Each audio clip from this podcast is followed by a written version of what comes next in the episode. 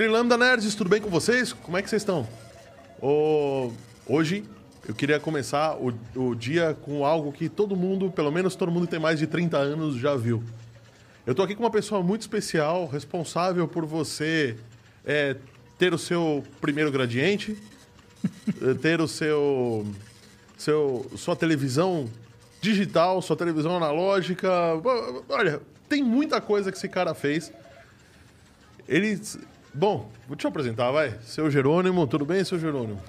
Tudo, bem, tudo bem, André. Vou avisar o pessoal da técnica que tá tocando áudio aqui dentro ainda da. tá tocando o áudio inicial.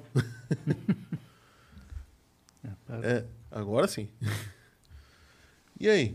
É... Então, posso fazer um resuminho da, da, da minha vida aí, profissional? É, é isso mesmo que eu ia perguntar. então, meu nome é Jerônimo, eu tenho 71 anos, 71, né? Tenho 45 anos de formado, né? E trabalhei por 33 anos na, na área. Não consegui é, co completar assim, o período que eu queria, né? Uhum. Enfim, acabei me aposentando por idade, né? Então, trabalhei na, na empresa Semp, né? Essa foi a minha primeira, né? Eu fiz estágio, em seguida fui, fui contratado lá, né?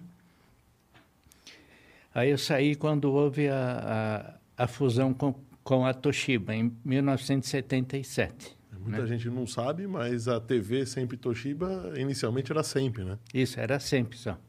Aliás, o pessoal acho que não sabe, a maioria, o que significa sempre. Sempre não é um nome, é uma sigla, né? É, é so, so, Sociedade Eletrônica Mercantil Paulista. Ah, é? É o significado da, da, da, da sigla, né? Sempre.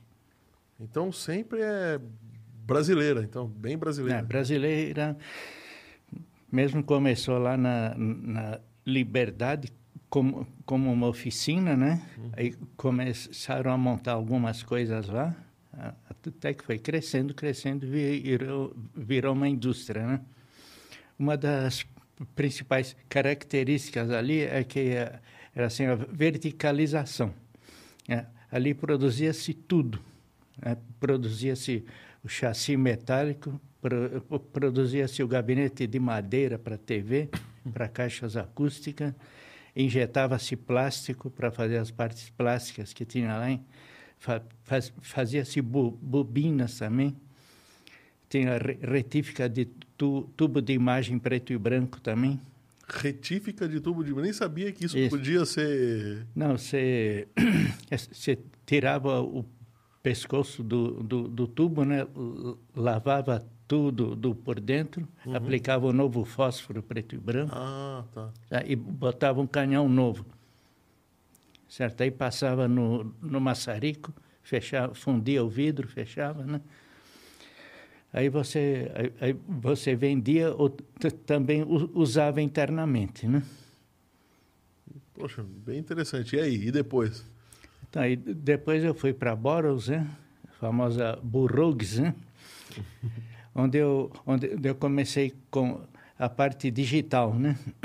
Assim, pouquinha coisa, parte ainda digital, assim, de blocos digitais, né? Não tinha microprocessador ainda. Quando eu estava saindo lá, apareceu o, o, o 8080, né? Mas aí eu estava indo para a Bosch já, né? Aí a Bosch eu voltei para a área analógica, projeto de autorrádios e toca-fitas, né? E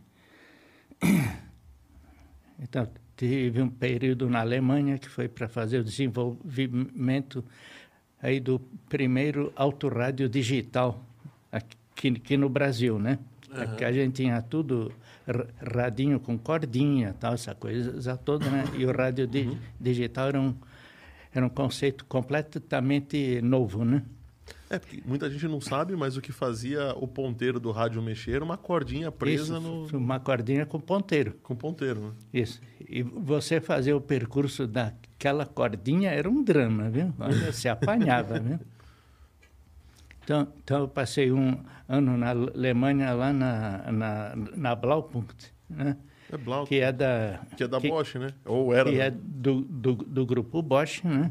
Então, fazendo treinamento lá e também desenvolvendo esse prim- primeiro protótipo, né? Então, ali tinha peculiaridades que já era, era um microcontrolador já, não era um microprocessador. Então, microcontrolador que você não precisava de periféricos, né? Você não tinha que botar a memória por fora, tal, como você fazia com o microprocessador. Certo? Já tinha partes lá eh, de- de- dedicadas para isso, né? E Era o PIC na época?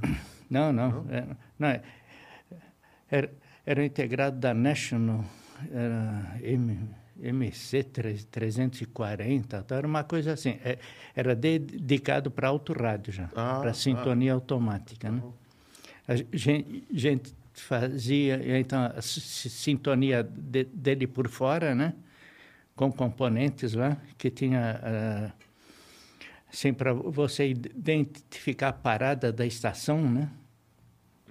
Você tinha que ler a curva S do, do detetor, né? E para ele parar ex- exatamente no centro da no centro da da coisa muito muito difícil. Parava antes, pa, para, eh, aí parava depois. Tinha, tinha um conversor ah, na, na logo digital que fazia toda toda essa comparação, pronto, aí parava, né? Então, conceitos assim totalmente novos, revolucionários também, né? Puxa vida. Não era um simples né, display digital aparecendo lá. Né? Eu já vi, inclusive, é, algumas gambiarras, aí, alguns Hum. rádios que eram analógicos com uma leitura do display É, ele fazia a digital. leitura do, do, do, do display, sabe? Pegava a frequência, fazia... é, Era um frequencímetro no final, frequencímetro assim, não muito preciso, né? Porque você tem o espaçamento da, das emissoras, né? Então você não, não tem que ter aquela precisão, né? Então, no, no Brasil, as emissoras são, são sempre ímpares, né? O final, né? Sim. É, né? 200, 88.1. 200 kHz para FM né, e 10 kHz para AM. Né? Que é- essa é a Então, banda? É. Não, o Ah, é o espaçamento. espaçamento. Isso. Tá. Então você tem é, é, 87.1, 87.3 e tal, né? Ao passo que na Europa o, era 100 kHz para FM né, e 9, 9 kHz para AM, né? Fazer um projeto desse global, então, era uma loucura, né? É uma loucura. Você tinha, tinha um setup, né? Eu tô aonde? Tô nas Américas, tô na Europa, Isso, tô então- no Japão, porque a banda do Japão é... Não, não, aí a, A faixa do Japão é deslocada. Aí o produto era, era customizado, né? Era para Europa ou para o Brasil, né? Eu, Europa, inclusive, tinha ondas longas, né? Que a gente não tem aqui. Outra faixa de frequência, né? Então, ele tinha que varrer a faixa, você da- você dava o search, por exemplo, né? Ele ia correndo, parando, memorizando, correndo, parando, memorizando. Até aí, hoje. fo- fo- fo- Conforme o caso, dava muito erro isso, né? Aí você vinha na, na Paulista, né? Que é o terror, né? Para RF, né? Assim, uma- Na, naquela época já, isso foi em 1980, né? E você... Nossa, era uma bagunça completa. Lembro que a gente, gente parava ali na frente do, do, top, top Cine que existia ali antigamente, né? Com uma Kombi, então com, com o nosso rádio e com os concorrentes também. Para você ver co- como como seu produto estava com relação à concorrência. Né? Mas aquilo era uma mistura, sabe? Então você vai afinando, afinando, afinando, afinando, até conseguir uma. Que ali era tão forte o sinal que não sei se você lembra, tinha uma chave local distante nos rádios. Sim. Né? Pô, a chave, chave dis, distante simplesmente desconectava a sua antena. Você estava sem antena. Tá? A, mas a distante ou a mas local? A local, né? pela Fazia própria. Hã? Isso. A local fazia Isso, a local, desculpa. Então você estava ali, mesmo sem, sem antena, por capacitância ali ainda da, da, da pegar, pe- pegava a emissora adjacente, aí dava batimento um com o outro lá, era uma ruideira, né? Paulista sempre foi complicado, né? E, ó, e só tinha 100, 100, acho que tinha duas emissoras de 100 kW naquela época. Era Jovem Pan e uma outra. Transamérica. Não, Transamérica veio depois, né? Isso, Transamérica veio, veio, depois, mas ficava lá no, Na Lapa, né? na Pio 12, lá em cima. Inclusive, um dia eu fui visitar lá, que eu estava tava passando ali, eles estavam inaugurando, né? Aí eu fui olhar lá as coisas, né? Então, eles têm 40 gravadores de rolo, né? Passando, passando as músicas, né? Eles estavam inaugurando aqueles dias, né? Isso foi que ano? Isso 70 e 77. A Transamérica é tão, É, tão bem antiga assim? já. Poxa, não sabia. É. Boa noite, Aspirina e Jerônimo. Boa noite. Deixa eu, deixa eu fazer as honras, que a gente começou acelerado de novo, né? Boa noite, Oráculo. Tudo bem com você? Oráculo é meio temperamental, gente. Hoje eu tô calmo. Hoje você tá calmo. Dá aquela sua risada sinistra, Oráculo. Bom, gente, vocês que estão aqui, eu tô vendo o pessoal aqui comentando no chat, o chat tá, tá fervendo. O André Santiago tá falando uma boa noite para todo mundo. Boa noite. Já fez alguns comentários aqui, depois a gente conversa, tá falando da Telefunken. Tá perguntando se tinha tubo RGB na época que você trabalhava na SEMP. Ah, tinha? Tinha. Tinha. O Youssef Zeidan tá aqui, Maneco Zago tá aqui. O- os dois têm, têm canais muito legais no, no YouTube. O Youssef É. tem um canal de jogos Ah, legal. chamado Youssef Zeidan Games. E o Maneco tem o é, Camp Produção, com Sim. um podcast que é feito aqui na casa também. Ontem teve, teve um episódio dele. Muito bom. O- temos aqui também o Victor Braz... Brazavente. Temos o Paulo Sérgio Ferreira. Lembra do Paulo Opa. Sérgio Ferreira? Claro. Isabela falando boa noite, Oráculo. Boa noite, Aspirina. E bem-vindo, Jerônimo. Obrigado. E a gente quer saber de- de onde você tá. Onde você tá vendo a gente? Comenta aí no, no chat que a gente quer saber.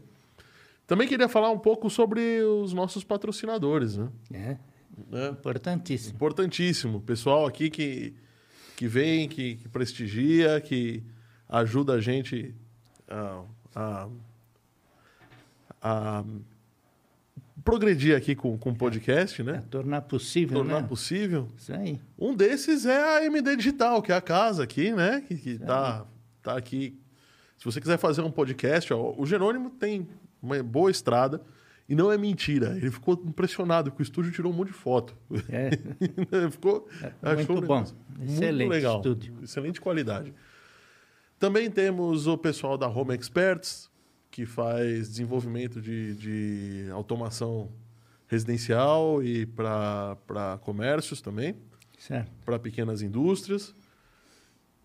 Tem o pessoal da 3D Experts, que na verdade é o mesmo pessoal que faz impressão 3D. Inclusive, eles estão se especializando em impressão de joias. É. É, então, é impressão 3D de joias. O negócio é, é- é bem legal. Pessoal da IoT Engenharia faz controladores também e, É. e faz algumas coisas de, de segurança patrimonial. E o pessoal da Nexus Business Intelligence, que faz Data Analytics, mapeamento, de gestão de Mapeamento. processos e desenvolvimento web. Além disso, queria agradecer o nosso amigo Elcio Couse, um dos doadores, que apontaram a câmera para o QR Code que está que tá aqui na tela, Do seu lado esquerdo. do meu lado esquerdo, oráculo. Aqui, aqui. Isso, rapaz. Isso, beleza. O Elcio é muito legal. O Elcio é muito legal. A Maria da Silva está falando um oi aqui também. Excelente explicação, Jerônimo. Não sei qual a explicação que foi, porque ela está um pouco atrasada. A gente está um pouco adiantado em relação ao, Ah, tá. ao pessoal que está nos vendo. Mas se você sentir no seu coração de doar aqui um, um gole de, de refrigerante, uma coxinha, uma, a pizza da galera. Aliás, a pizza hoje foi doada pelo Roberto Bittencourt Mendes, que daqui a pouco, se já não estiver assistindo a gente, vai, vai nos assistir. É, você aponta, abre o aplicativo do seu banco, vai na seção Pix e aponta a, a câmera do celular para esse QR Code que você está vendo aqui na tela. Bom, é, vamos supor que você esteja vendo no celular. Então pega o celular de outra pessoa e aponta e já paga com a conta dela. Sabe aquela grana que a tua esposa, teu marido está te devendo? Então já resolve, já resolve com a gente aqui, está tudo resolvido. Ou bota na televisão para assistir na televisão e é, escaneia aí com o teu celular. De qualquer jeito, a gente está aceitando doações a partir de um real, porque abaixo de um real também, pô, é, vai ser dá. mão de vaca assim, né? Falei tudo que eu tinha que falar? Não, Oráculo, não falei, não falei. As plataformas, as. As plataformas, Oráculo. Se você quiser é, ouvir esse podcast daqui a alguns dias, esse e todos os outros estão em todas as plataformas agregadoras de podcast. Ela vai estar. Tá, você pode nos. Todas as grandes, né? Você pode nos ouvir no Spotify, no Deezer no Amazon Music e no Apple Podcasts. Basta digitar MD Digital Podcast, como você está vendo aqui no canal do, do YouTube. E falando em YouTube, se, considere em dar um joinha aí, o like da confiança, porque hoje tem bastante coisa para a gente falar. Isso ajuda demais a gente, ajuda o, o YouTube a entender que esse conteúdo é relevante e indicar ele para outras pessoas. E caso você queira continuar vendo é, outros episódios como esse ou ver os passados, a gente indica que você dê o seu botão de inscreva-se e ative o sininho. Assim você vai ser notificado toda vez que a gente entrar ao vivo. A gente entra ao vivo, em geral, todas as quintas e sextas-feiras. Pode ser que a gente mude excepcionalmente aí, é, um dia ou outro. E queria só avisar que, modéstia à parte, quem está assistindo nosso, nossos episódios de quinta-feira está se precavendo de grandes coisas. A gente tem avisado com um mês de antecedência antes das coisas estourarem ou irem para a imprensa. né? Tá, tá sendo muito legal. Tá legal mesmo. Então, vamos continuar o nosso papo? Agora eu posso continuar a falar com o com meu, meu ídolo aqui ou não? Vamos pro assunto que é o que interessa. Ah, o oráculo tá sinistro hoje. É. Então, a gente parou é, então, aonde? Continuando, ah, estava na Transamérica. Né? Tem outra dúvida. É. O André aqui hum. é, falou. Ah, será que você pode perguntar para o convidado a respeito da marca Polivox? Ela seguiria uma segunda linha da Audax? Não. Não. Polivox e a Gradiente eram empresas independentes, né?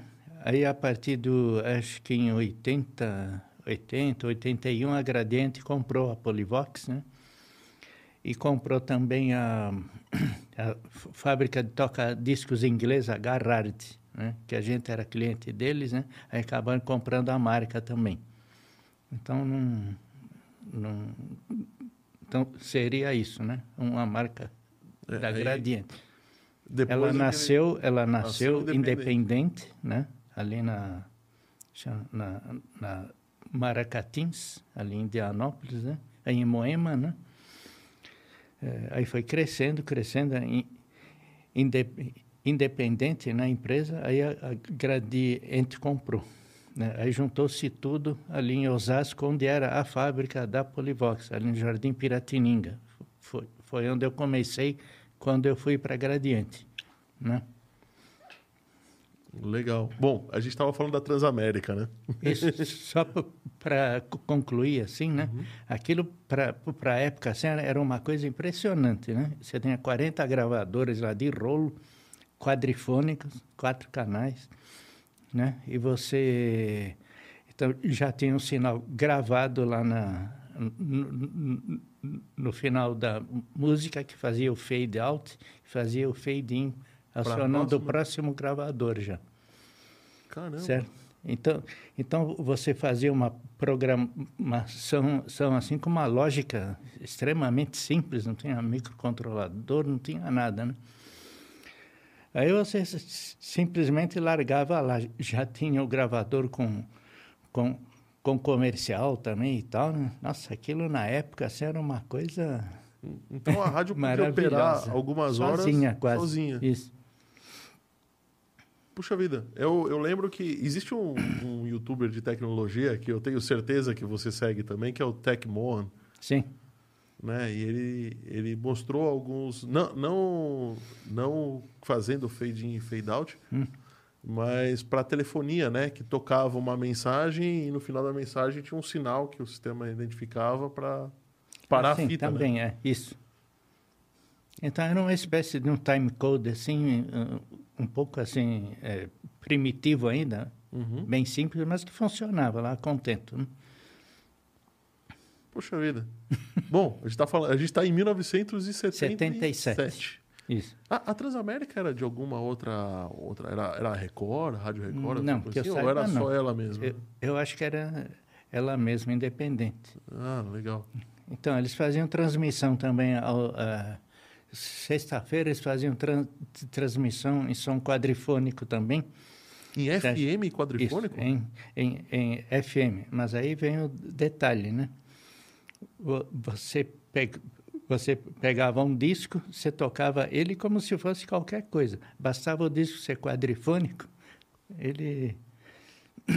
Você recebia em estéreo, como se fosse em estéreo na sua casa. Ah, Aí botava no seu decodificador e decodificava para o quadrifônico. de forma analógica, isso? Isso, analógico. Ou ah, seja, essa o daí eu disco- quero saber como é que funcionava o isso. disco, o disco era compatível mono ou estéreo. Certo? Você to, tocasse aquilo sem, sem equipamento nenhum, você, ia, você ouvia um, um, som, um som estéreo ou mono, né? Ah. já com alguma riqueza de, de, de detalhes que tem aquelas informações adicionais. Né? Aí você, aí, aí você se, se tivesse o equipamento, eles transmitiam um sistema QS né? que- era um dos sistemas que a, a gente vai, vai ver aí depois. Né? Uhum. Da mesma forma, a, a Eldorado, aos domingos, fazia transmissão também, chama Música Clássica em SQ, que é outro sistema também quadrifônico, mas que é um disco no- no- normal que você está reproduzindo. Mas o que está me impressionando é que, pelo que eu sei do FM, Hum. ele é uma separação de 22 é, quilo, é, ele transmite em 44 kHz por segundo, né? Ah. Sendo que 20, não, são, perdão, são 22 kHz por segundo, sendo que 11 para cada canal. Hum. É, isso- são 22 kHz por segundo, é claro, são 22 kHz por segundo, é óbvio. São Não, 22... ele era analógico tudo ainda, né? Não, E como é que você definia que canal que ainda. saía cada coisa? Não, saía um sinal estéreo. Só que sinal estéreo, a gente vai, vai, vai- ver que eles não eram. eh, Por, por exemplo, canal esquerdo não era somente canal esquerdo. E o direito não era canal direito somente. Então ele chamava esquerdo total e direito total. Por quê? Porque você tinha no esquerdo, você tinha, você tinha informações do canal esquerdo, e mais as outras e mais as outras componentes que tornavam o disco quadrifônico. Então você tinha defasamento de 90 graus, você tinha uma sensação, uma sensação espacial já um pouquinho, então, mesmo ouvindo em estéreo. Agora, se você decodificasse, você tinha as quatro caixas Ah, então Certo. ele pegava a som- fase do som Não- invertido. não puros, né? não sozinhos, né? Se a gente te, te olhar bem, o, o disco, né? Ele tem dois sulcos, né? Esquerdo e direito. E você tinha quatro sinais diferentes. Então, duas equações com quatro incógnitas. Então, você não conseguia decodificar exatamente só cada canal, mas um canal em função do outro. Então, saíam canais misturados. Entendi. Então o canal de o, o canal, sei lá, esquerdo traseiro tinha um- uma sujeira canal- da frente. canal esquerdo, ele tinha uma sujeirinha né, do canal esquerdo traseiro e do canal direito traseiro também. Então, aí tem uma jogada de sistemas, né? Onde, onde você pensava em separação, né? Então, todos esses sistemas da- davam somente 3 decibéis de separação, 3 dB. Esse é o mínimo que você precisa para ter alguma sen sensação de separação. Mas 3 dB não é tanto Né? também, né? Não, é bem pouco. É bem pouco. Aí surgiram Uma depois. música some. Some. Então, é que tá. A coisa entre os dois sistemas, não sei se já podemos entrar. Não, nisso. podemos, podemos. Aqui a, a pauta é um mero guia. Depois a gente. Aqui é. Se você Então, você quiser, tem- inclusive, subir na mesa e dançar a, quadri- a dança da quadrifônico, tudo É. bem, não tem problema. Não, tem sim. Então, você tinha. Por exemplo, o sistema SQ ele foi des- desenvolvido pela CBS. Né? Então, ela tinha o seguinte: o conceito dela é o se- seguinte, eu não posso misturar nada no canal direito, por exemplo. Então, é canal esquerdo, tem, tem um canal esquerdo aqui, e no direito não tem nada, né? Absolutamente nada, né? Agora, você tem o esquerdo com mais, com mais, Mais coisas, né? com mais que a gente chamava os crosstalks, né? Tá? Com 3 dB de, de, de, de, de diferença. Então, então, ele tinha alguns problemas de fase, né? Que o, o cantor, por exe- exe- exemplo, que, que fica no, no meio, né? Uhum. Ele é mixado igualmente no canal esquerdo e no direito, fica no meio, né? E nesse si- si- sistema, ele pare- parecia cantar um pouco acima de você. Isso eram erros de fase que tinham, né? Ah, ah, sim, eu já, Entendeu? já Então- ouvi essa. Quando você coloca. Isso cham- ch- chamava-se phasiness em, em, em inglês, né? Que é justamente é, ele- eles faziam uma um gráfico com, com uma esfera, sabe? Então se vo- você olhasse aquilo, a esfera a esfera sofria como se fosse uma uma torção. Isso era distorção do campo sonoro assim original que você pretendia ter, né? E aí tinha que. O, o, quem mixava o, o disco tinha que ter isso em mente para poder corrigir. Isso, exatamente. Ah, o sistema QS, por ex- exemplo, é- ele, ele uti- utilizava outra coisa. Você tinha o canal esquerdo, por exemplo, e você tinha, e você tinha um, um crosstalk aqui com 3 dB de diferença e o canal esquerdo traseiro com 3 dB de diferença também. Esses dois sinais, quando você ouvia, eles se comportavam com sinal mono apontando para para a fonte principal de sinal. Então você tinha uma impressão subjetiva de uma separação maior. Entendeu? Nossa. Quem foi? Algum maluco perdeu alguns anos da vida pensando nisso, né? Não, ele teve vários sistemas, eu não sei se está dando para entender. Depois a, a gente passa as equações do sistema, é a matemáticazinha bem simples dele aí para dar uma olhada. 50 mil derivadas. né? Não, não tem. É co- coisa simples, né? E, mais uma vez, esses conceitos, mais tarde, foram utilizados para o Dolby Surround no cinema. Isso a gente vê A depois. gente vê depois. Deixa eu, co- faz- deixa eu falar aqui o pessoal que está comentando. Te contar aqui, o Firmino Maciel Neto. É, Pelo jeito ele é seu conhecido. é, lá, lá de Manaus. Lá de Manaus. Fala aí, seu. Firmino. Abração. Ele está falando aqui. Que bom saber do seu novo trabalho tecnológico voltado à rádio e TV. Ainda hoje o Polo Industrial de Manaus lembra de você. Poxa, que bom. Muito obrigado, seu Firmino. Um abraço. Fernando Ramos, parabéns, boa, boa explanação sobre os sistemas de som, Ô, Fernando, respondendo a sua pergunta. Ô, Fernando, muito obrigado. E o Firmino falando aqui, parabéns, caro Jerônimo, Massa, Ma- caro Jerônimo Machado, pelo sucesso de sempre em todos os trabalhos tecnológicos que desenvolve né, nas empresas e instituições que atua. Manaus o aguarda. Firmino e Maria. Muito obrigado, seu Firmino. Então, aqui nós temos as equações do, do ah, Basic SQ Encoding Matrix, né? Deixa Então, eu só- left só fazer um- total. Um, um adendo aqui. Você que está vendo, você que está ouvindo a gente, depois você entra no, no YouTube, mais ou menos no mesmo horário, que aí você vai ver a equação que está aí passando na tela. Tá, então, aqui nós temos o sis- sistema SQ desenvolvido pela CBS, né? Então, olha lá, o left total. ele tem o left front, que é o sol que ele devia ter. No direito não tem nada. Depois no, no, no esquerdo traseiro, ele tem 3 dB a menos com J, que é defasamento de 90 graus. graus. E depois 3 dB linear ali. Tá? Então, então o canal, canal esquerdo ele é contaminado por esses outros sinais aqui. Certo? E o canal direito, da mesma forma, ele é contaminado por esses dois. Então você ia ter. Agora, agora entre o esquerdo e o direito, a separação total, tá vendo? Um é um, o Um- outro é é, um zero. e zero. Então você sempre tinha uma contaminação Sempre atrás, A- um- a história- um- um- uma sujeirinha, Du- né? Duas equações, quatro incógnitas. É. Uma sai em função da outra. Não tem jeito, né? Não separa jeito. totalmente, né? Então, para melhorar isso, o pessoal inventou mecanismos, né? Aqui eles modificaram um pouquinho essa matriz aqui, para ter compatibilidade com disco mono, porque, aliás, com uma, com uma audição em mono, certo? Que sumia um montão, montão de sinal, todas Assim, essas né? Fases. as aí. fases inversas iam se Isso, uma cancelar. cancelava Uma com a cancelava outra, né? tá? Certo.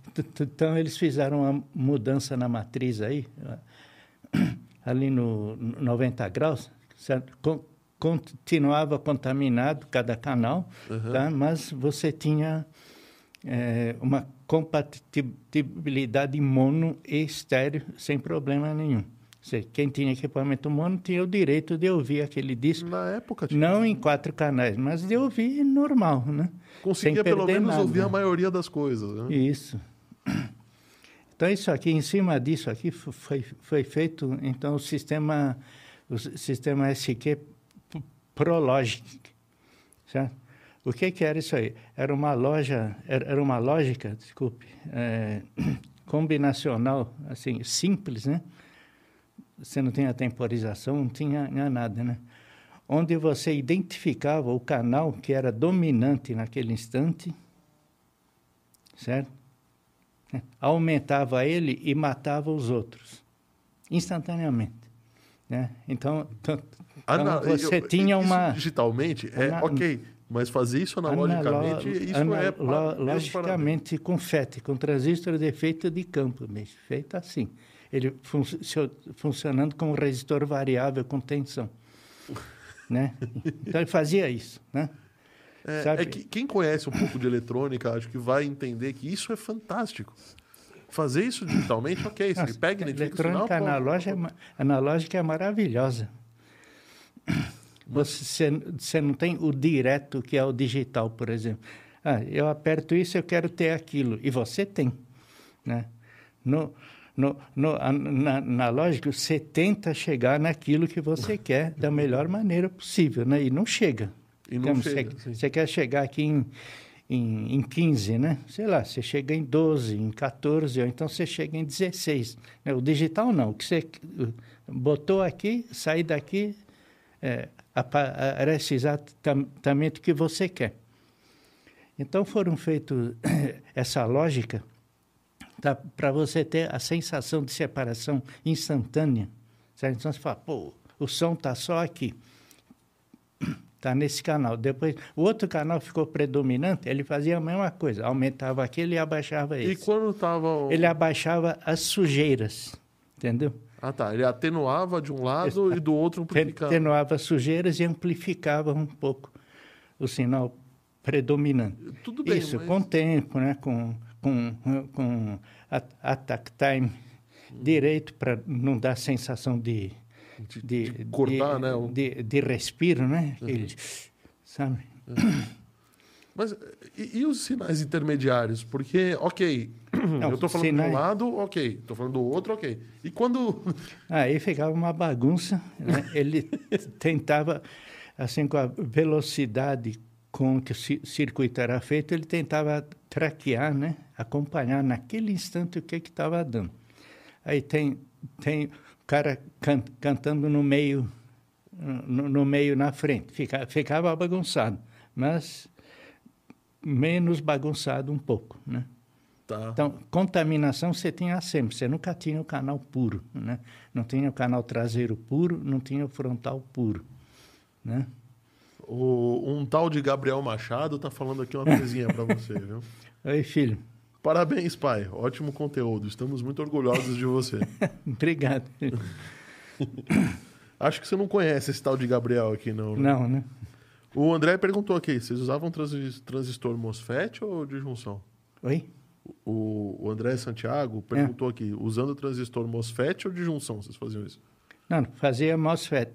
Você fazia com FET mesmo. Só o transistor de, de defeito de campo normal, né? Evidentemente, eles eram casados, né? Porque cada FET que você tinha ali, eles tinham que ter a mesma variação, acompanhar a mesma variação. E para Então, balancear isso? então, então, eles tinham que ser casados. O fabricante já fornecia no saquinho o que você precisava ter casado. Agora, que, que nem aconteceu um dia lá com capacitor varicap, né? Lá. Você, é até uma coisa que você precisa explicar. Pra, tem, tem gente que está assistindo a gente, a gente É. está chegando no, num nível técnico interessante, mas o pessoal que ouve a gente às vezes não sabe Certo. o que é, por exemplo, um MOSFET, o que, que é um Isso. transistor de junção ou um varicap, por exemplo. Então, tra- o, o transistor FET é um transistor que vo- você tem alta impedância. Então, então vo- você pode ter alta impedância, baixíssima impedância, ou seja, funcionar como chave, né? Uma chave aberta, altíssima im- impedância. Uma chave fechada, baixíssima impedância, né? E no meio ele, ele tem uma resistência a que você consegue, consegue controlar através de um pino lá que é chamado source. Então você liga ou Certo. desliga ele. Não, você pode ligar ou desligar e você pode controlar ele, ele conduzir um pouco. Mais conduzir ou menos um pouco, conduzir mais ou conforme- menos. Isso então ele funcionava como se fosse um potenciômetro, que se, né? Potenciômetro você ajusta a resistência dele, certo? Manualmente. Ali não, era uma coisa eletrônica, né? Não sei se deu para. Deu, eu acho que. Eu acho, é que Então a gente ele, tem que. é mu- muita gente nos, nos vê Não, não, depois. Então, é que a ge- gente começa a falar e acaba se Né, empolgando. e- Eu entendo o que você fala, mas eu não tenho como garantir que todo tá mundo certo. que está tá ouvindo sabe, né? Que, que a gente está. Então, por que, que eles tinham que, que ser casados? Eles tin- tinham que ter um, a- as curvas bem semelhantes, né? bem parecidas. Porque ele ia variar, ele ia variar desse lado, do lado esquerdo, por exemplo, ele ia variar do lado do direito. Se um variasse mais do que o outro, já ia dar, já ia dar uma, um posicionamento errôneo do som, né? Você já não ia, não ia assim, localizar bem. Você ia ter uma localização falsa, né? Se tem muito aqui, tem pouco aqui, ah, então a fonte sonora deve ali, estar né? aqui. E não estava, né? E aí a. Então, ele vinha casado da fábrica porque na, na produção você É, tinha. te- teve um dia, inclusive, né, que, que, os, que os caras cortaram o saquinho, né? Uma moça nova lá cortou o saquinho achando que ia, Juntou tudo. né? achando que ia ajudar, juntou tudo. Nossa, uma loucura. Parou a linha, né? Tem que testar um por um, né? um por um. Isso, isso só acontecia com o diodo varicap também. O di- diodo varicap é o que ele tem a, capacitância de junção dele varia de acordo com a tensão DC aplicada. Certo? Tá. É Então, um, uma efeito, é um efeito colateral do, do, do diodo, mas que foi, mas que foi, eh, mas que foi, Foi usado, usado, né? para Foi- fazer fazer a sintonia. Uhum. Então você tem assim uma bobina e um capacitor para fazer a sintonia. Esse capacitor variava, então, então você variava a frequência de sintonia também. Ah. E se eles, então você tinha vários estágios fazendo isso ao mesmo tempo.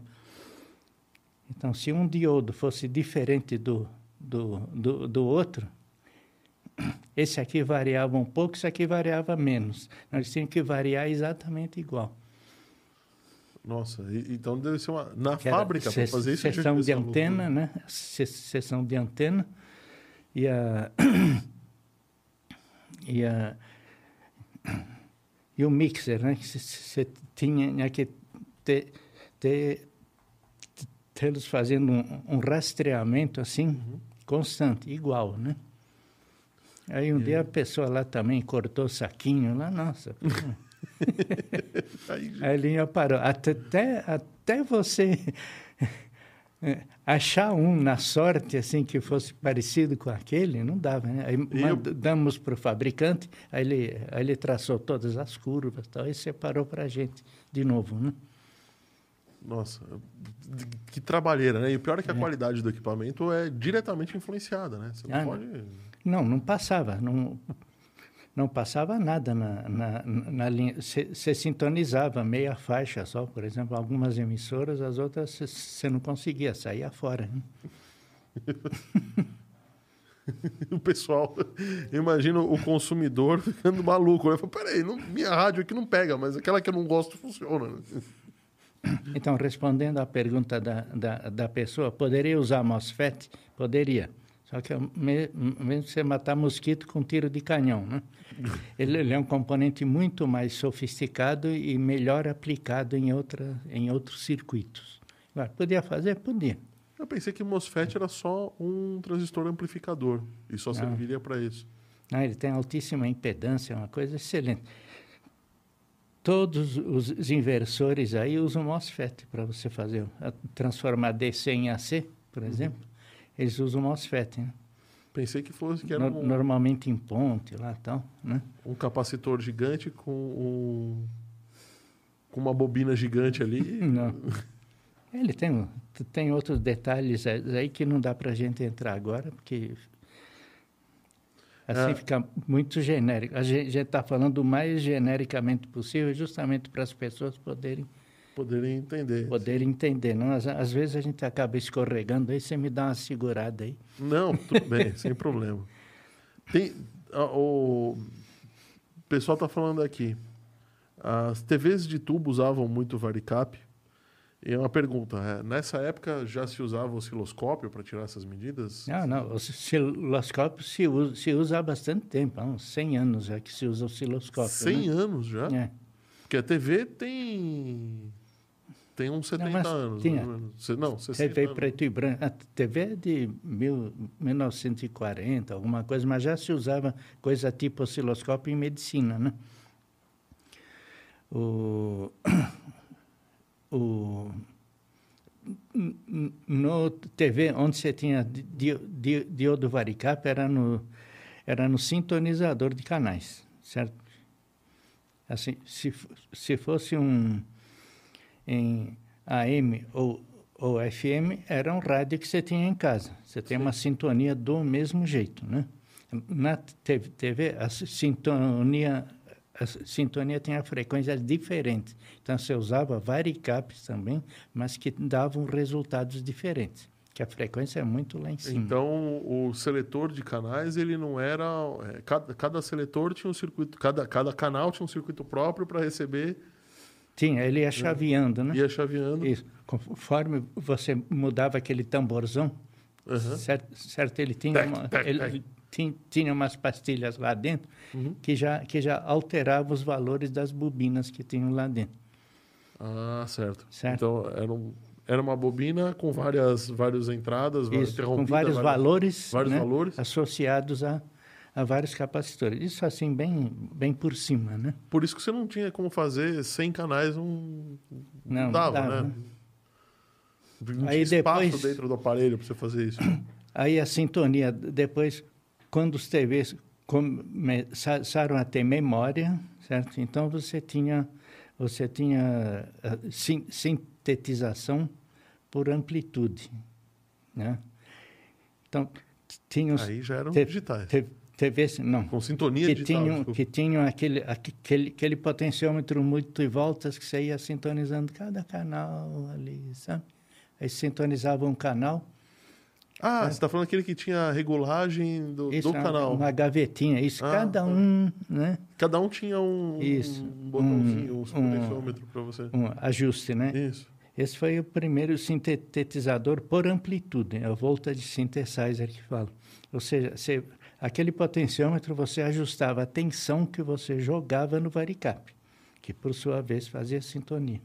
Mas aí eu poderia, por exemplo, pegar o, que- o, o canal número, sei lá, 2 e fazer ele sintonizar o 4. Não, podia, em qualquer um lá você podia fazer o cana, canal 2, você que podia sintonizar o 11. se Eu poderia quiser. sacanear todo mundo e deixar todo mundo no canal 2. Não, podia. Aí você mudava, tá, mas não está tá mudando. mudando. Não, mas o número lá está aparecendo como sendo canal 2, não. O, o canal tecla, 11 né? tá pegando o canal 2? O que, que eu tô fazendo? É, teve um telefone que é assim, com teclas, né? Que você ia, você ia ah, mudando.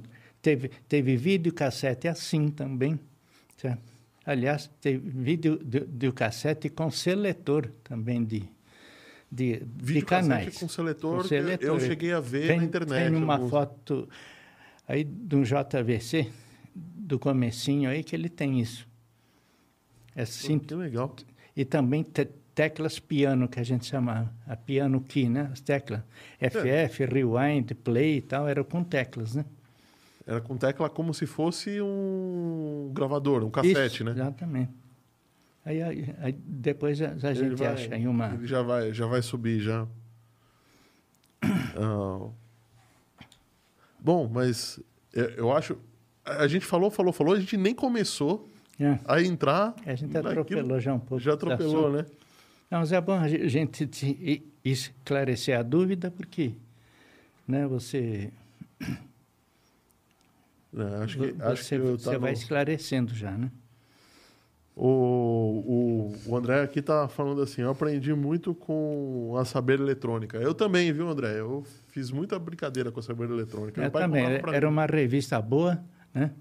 É, nós tivemos um tempo a revista Elector, né? Que era muito boa, principalmente a estrangeira, né? A edição, a edição holandesa, né? Mas e aí você tinha que de- depois nós alemão, né? tivemos... Não, mas ela, ela era em inglês. né? Ah, tá. Aí depois nós tivemos a edição brasileira, né, já bem abaixo, assim, mas era- era uma revista muito boa, assim, mas a, a Saber também é... A Saber Muito tinha umas, umas- Tinha Saber e ela tinha uma. Eu cheguei a ver né? Antena, Revista Antena, Revista Saber, os mais antigos aí vão ver é, Eletrônica Popular, né? isso aí é Eletrônica dos anos Popular. 60. A, a eletrônica Né? popular existe até hoje no, no- nos Estados Unidos. Nos Estados Unidos existe, aqui não, mas lá existe. Revista Antena, também que tinha ali na Santa Ifigênia, né? Esse, é, esse é o. Esse é o CD4. Esse CD4 é o, o É decodificador. o disco, é o disco é, com os quatro canais totalmente discreto. Não tinha contaminação nenhuma. de- Mas esse era CD, Não. analógico. Analógico. Analógico com uma portadora de 45 kHz no fundo do sulco. Pra você ter ideia. Que era que definia. Pra, que fazia. Então, canal esquerdo, separação do canal. Assim, que canal, o canal esquerdo ele tinha, ele tinha L mais R, L menos R estava modulado na frequência de FM. Certo? Aí você fazia por soma e diferença, você obtinha os canais separados. L frontal e L traseiro. Caramba. Do lado direito você fazia a me- mesma coisa. Mesma coisa. Aí Certo. separava Então, totalmente. Então, isso aqui, isso aqui era, era um decodificador. Esse C4 radar aqui, eh, esse LED que tinha aqui, ele, com, com, com, como o nome diz, né, ele identificava A o sistema. portadora. Se fosse CD4, ele identificava essa portadora, né? Que é, que é uma ignorância. Você tem uma portadora dessa frequência no, no vinil, né? Sim.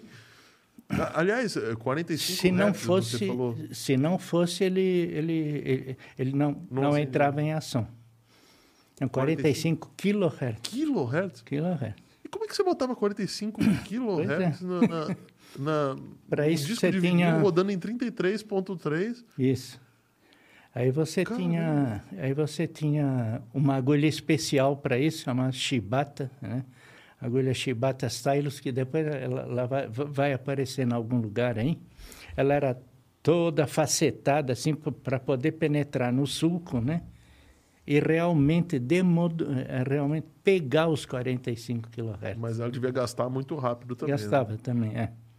O José Carlos Ganzaroli, nosso. Meu, Essa aqui, ó, essa agulha aqui, a Shibata. Ela é Nossa. toda facetada. eu queria. Eu tô com dó do cara que. Que, que, que lapidava esse, esse diamante aí. Porque é. é Não, era é uma micro, agulha né? caríssima, né? Caríssimo. Era uma né? agulha caríssima, né? Era diamante mesmo, a ma maioria delas, né? Então, era o tipo, tipo assim de cápsula que tinha essa agulha. A gente fala chibata só a, a agulha, né? Mas é o, o cassetezinho, né? Sim. A cápsula, né? Magnética. Então, isso você não podia economizar. Porque se economizar, você... Perdia o, o som. Tra- todo, e- né? e- e- e- tocava um pouco, estragava o seu disco, acabou. Ah, a economia que você tinha feito não valia a pena, né? Que os, di- os- os discos eram bastante caros também. né? Vamos falar, vamos começar do começo. Ah, o José Carlos está falando aqui, a revista Monitor. Ah, também. também, muito boa. Eletrônica, o André está falando aqui, Eletrônica Popular foi uma revista nossa aí que saiu uma edição. Peraí. A Eletrônica Popular foi uma revista que, nossa, aí que saiu uma edição do primeiro computador que daí surgiu a Microsoft. Ah, Ah. sim, entendi, entendi o que ele quis falar É. agora. É verdade, foi lá mesmo. Foi, foi o. E mostrou o primeiro o computador. Altair. Sim. Mostrou lá. Ah, vamos começar a falar do, do disco de vinil, né? Vamos. O di- a gente está falando de vinil, de vinil, de vinil. Eu- A primeira coisa é. Existiu, inclusive, um cara que pegou um microscópio eletrônico e conseguiu tirar uma, fazer um GIF animado Hum. da. Esse daí, ó. Da. Perfeito, hein, ô técnica? Aqui a, gente está vendo o microscópio eletrônico, né, com sinal eh, invertido, né, preto é branco, branco é preto, para Uhum. poder enxergar melhor. Eu não sei porque esse é um GIF animado, mas eh, ele é, anda, às né? vezes ele anda, é. Eu não sei, tal- talvez tal- algum talvez problema o computador não está é. não tá reconhecendo, né? Então, Mas é- é- Essa é uma agulha elíptica né, percorrendo o sulco aqui, né? E esse é um sinal E você vê que as duas margens do sulco são diferentes, porque o disco é estéreo. Se fosse mono, as duas margens do sulco seriam paralelas. Ou iguais. ter uma margem de um lado e não ter o- do outro. Ou sempre tinha um. Mas Se tiver sinal num canal só, então vai ter. Aí te- teria só num, né? E como é que ela, como é que a agulha lê um disco? Porque elas não são duas agulhas separadas, encostadas uma na outra, né? Não, ela, lê, lê, lê a composição, ela pega tudo. Para Ela o vibra. que, o que fizer com, com, com a agulha, ele vai pegar. A agulha vibra na mesma frequência do, do sulco. Inclusive, se você desligasse o seu amplificador antigamente, você ouvia o som direto, Direto da da agulha. Eu fiz isso quando era Isso. criança. Eu tinha uma sonata que meu pai me deu, uma É. sonatinha. Não, E e você eu- ouvia, principalmente os agudos, né? Você ouvia longe até. Eu coloquei, eu, eu, eu a- acho que alguma coisa aconteceu que o alto-falante desligou. É. E aí eu percebi que o- Você quebrou ele. Não, não, não foi isso, não. Acho que o, o som estava muito baixo, alguma coisa assim, porque depois voltou a funcionar. e, e eu ouvi mesmo, realmente, eu ouvia. Eu ouvi o disco. É a vibração mesmo. Qual a diferença do qual a diferença do desse desse se toca disco que você estava ouvindo do ar com o do o do Edison parecido, né? Uhum. Que tinha aquela corneta que estava junto ali funcionando como se fosse um microfone do lado da agulha. É aquela corneta amplificava o som que você já estava ouvindo ali. Entendeu? O, o José Ricardo É. veio aqui falar de órgãos, mas ele tem uma. Ele faz restauro também de relógios antigos e, Não sei. e ele restaurou um gramofone. Hum. Em que a, a corneta saía para baixo. Ele mostrou Sim. para mim na oficina. Nossa. E, e você tinha regulagem de volume com Ah. umas janelinhas que você abria Você embaixo, sintonizava ali. que você, você Fazia uma sintonia mecânica. uma sintonia mecânica. Muito bom. E, e era alto. A hora que ele abriu tudo, o volume ficou, Ficava, Ficava alto, não Ficava era? mesmo. ficava mesmo, assim. Você lembra que tinha aparelho de surdez que era uma corneta, assim, antigamente, né? Sim. Né? Pô, só aquilo lá já concentrava o som quantas vezes ali, né? Então, da, mesma ma- maneira, você, você ajustando o volume aí do, do gramofone, você aumentava ou diminuía o volume, né? O José Carlos está falando aqui. É, lá na minha casa, como éramos muito pobres, cortávamos um alfinete para servir de agulha. E logicamente que isso estragava os discos, né? É, estragar. O, o André tá falando aqui que ele. Falando, nossa, que diferente. Ele tinha um RCA. Hum. Um RCA Victor, acho que era da. Um, Isso, né? inclusive o símbolo da RCA foi muitas vezes, vezes o cachorrinho, O cachorrinho. falando no gramofone. Cachorrinho sentado assim falando com o gramofone. O, o Zeidan tá falando aqui, tanto que mesmo com o som desligado, dava para escutar o som da agulha fazendo o som da Dá. música. Dá. E ele ficava girando o disco. Esse daí é o quê? É a... Então, esse aqui é um. é- Esse aqui é o. Bom, de- deixa, deixa eu mostrar uma coisa aqui primeiro. Tá? Como é que eu faço aqui para a câmera pegar? É, eu acho que. Você, eu mostro aqui pra câmera. Tá. E aí você Aí, fala. Esse é um disco 78. Ah, ele mostra. Nossa, pesado, hein? É.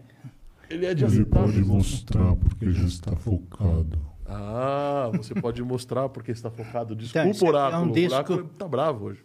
Então, esse aqui é um disco seten- 78 RPM. Uhum. certo? Ele tinha 10 polegadas só ao invés de 12, que é o LP, né? Que a gente conhece, né? Diferença. Bem mais pesado. Ele, tem, ele é mais pesado que um LP, né? Isso, esse, esse aqui, esse aqui é uma- espécie de, de resina, eh, mas, mas assim, é quebradiça, né? Tá. Se cai, cair no chão de jeito, assim ele quebra. Quebra. Se você deixar ele cair assim bem Uhum. retinho, ele quebra. Então, os sulcos eram bastante espaçados, né? Porque a agulha era um trambolho comparado com essa. Aliás, É, esses realmente, discos é, aqui- foram chamados de microsulco, comparado com esse que era um sulco bem... Se aqui, se aqui se vo- você, você puser uma lupa bem fraquinha mesmo, você já vê o, o sulco todo, né? Eu, eu- daqui, eu não sei quem está quem tá em casa, não, não vai conseguir ver, mas daqui eu consigo ver a diferença da, da ranhura. Dá. De verdade. Não sei se dá para ver aí, mas É, não sei se vai dar para ver. dá uma... Mexer com o reflexo um pouquinho. Boa. Dá pra ver sim. Dá para ver. Tá, então Dá pra acontece, ó, dá para ver aqui a largura do sulco. é que Quando ele termina, né, que tem um sulco só aqui, né? Aham. Você pode, pode Quando ele termina para que- tirar a agulha da. Isso, que é, um, que é um ne- negócio bem grosso aí, né? Esse sulco. Sim. né? Então, acontece o quê? Com- como eram feitos esses discos e esse? Aqui na gravadora, você pegava... Esse aqui é o Laker, é o que corta o Laker, tá? Você tinha um disco de base metálica recoberto com uma resina, onde uma agulha Dessa vez, uma agulha parruda e quente. pesada. É, parruda e pesada e quente, E né? quente. Ia traçando, ia, ia fa- fazendo sulcos Ali, ali. não vale, porque tem, uma, tem um teclado de Mac embaixo. Essa, essa foto é falsa, é fake news isso daí. Tá? Então, então ali vo- você tinha o sulco, o sulco em baixo relevo, como seria um disco assim. né? Aham. Só que você não podia tocar aquilo. Aquilo lá era, um, era, uma, era uma etapa intermediária para você fazer o que depois geraria o disco. Conclusão, você cortava, você cortava uh, aquele, o famoso acetato que o pessoal fala, né? Você cortava o acetato, ele ficava assim, parecia Ficava que... desse jeito. Sim, não tinha etiqueta, claro, não tinha nada, né? Mas pa- parecia o disco, né? Só que se você fosse tocar ele, ia deformar tudo, né? Porque ele é mole, né? É mole. Tá. Aí você fazia, fazia o quê? Você, você fazia um banho metálico em cima dele, né? Uma pistola. E aí, aí você le- levava na gal- galvanoplastia da gravadora para poder fazer uma camada metálica aqui resistente, com níquel, certo? Uma vez pronta isso aí, isso para cada lado do, do disco. Uma vez pronta isso, você puxava va- assim, você, você, ficava com uma película metálica assim, tá? Com, os, com o sulco em alto relevo. Era o negativo. Era um negativo. Aí, você, aí depois, esse aí você usava para prensar o disco realmente. E, vi- e- vinil. Aí ele virava baixo relevo, como ele mas não deveria era, ser. Não, não- não era muito, não desgastava muito rápido. Você tinha que fazer vários. Você fazia. ah, até, até onde eu sei, a cada 10, 10 mil discos, você, você tinha que mudar a matriz. Pô, 10 mil Que ela discos ia é disco pra gastando. caramba. Pô. Ela, ela, ela ia gastando. Naquela Então, se você tem não. uma coisa que não. O Oráculo falou, não, não era 10 mil discos naquela época, não era tanto disco assim. É, e, então se você você fizesse uma tiragem só, digamos, você fazia lá 10 mil discos, acabou. Você sabia que não ia mais vender, ou ia ter, Banda é ruim, né? ou ia, ou ia ve- vender pouco, tal, essa coisa toda, né? Os discos muito, muito, tipo Roberto Carlos, tal, pô, o cara, É, cara fazia N, N matrizes, já de- deixava pronto, né? Então ele pegava a fita. Fita Isso. de rolo, né? Ou fita Isso, a magnética, fita né? de, de rolo que você tinha gravado no estúdio, Aham. já havia sido editada, às vezes emendada na gilete, como era naquela época, E- cortada na gilete e emendada com fita adesiva. E o espaçamento entre as Aí músicas estava tinha- nessa fita também? Não, aí você já tinha o, o silêncio lá, você passava a fita Passava a fita completamente pronta já. Tá. certo? Então ele fazia isso, Sol- soltava, soltava a fita, quando ficava o silêncio, o cara dava, dava aquela avançadinha. Isso aí acho que tinha que ser meio manual, né? Para entrar a próxima faixa. Aí a próxima faixa, tal, essa coisa toda, né? Houve, em- nos anos 80, houve o chamado disco de corte direto. Ele fazia isso aí, ele não fazia matriz, ele não fazia. Ele, ele, ele não, ele, ele não prensava nada. Desculpa, ele prensava, mas não tinha passagem por fita. O cara gravava direto no acetato. Então chamava Direct Cut Mastering, né? Nos Disco de 80. corte direto, é 80. Eu tive vários lá na, na, na época, era caro para burro e tal, mas, mas era, era uma qua- quali- qualidade muito boa. E você fazia 500, 600 discos, né? É, Porque era, é, era, era para um público mais seleto lá tal, né?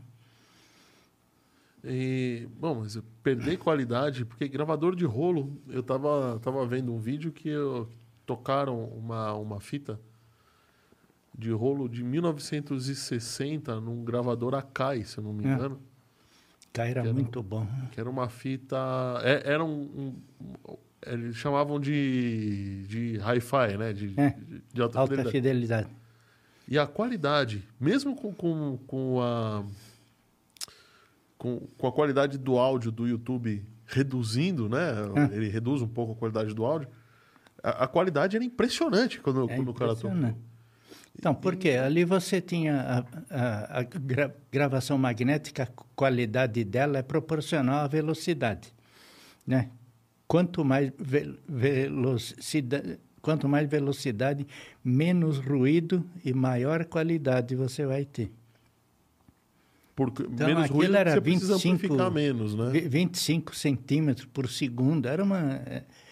Era assim uma ignorância. Você gastava um rolo de fita lá, mas, mas você tinha uma qualidade excelente, né? O problema é que 25 centímetros por segundo é uma. A fita, até hoje, uma fita magnética, agora, mais, agora que não é, não é mais de mercado, mas nos anos 90 que todo mundo tinha, não era tão barata assim. Né? Não. Também, não era um negócio. Então imagino que naquela época fazer uma fita dessas com plásticos que Isso, não e eram você tão... tinha e você tinha tinha tinha o ruído proporcional à velocidade também. Quanto maior a velocidade, o ruído que é o quê?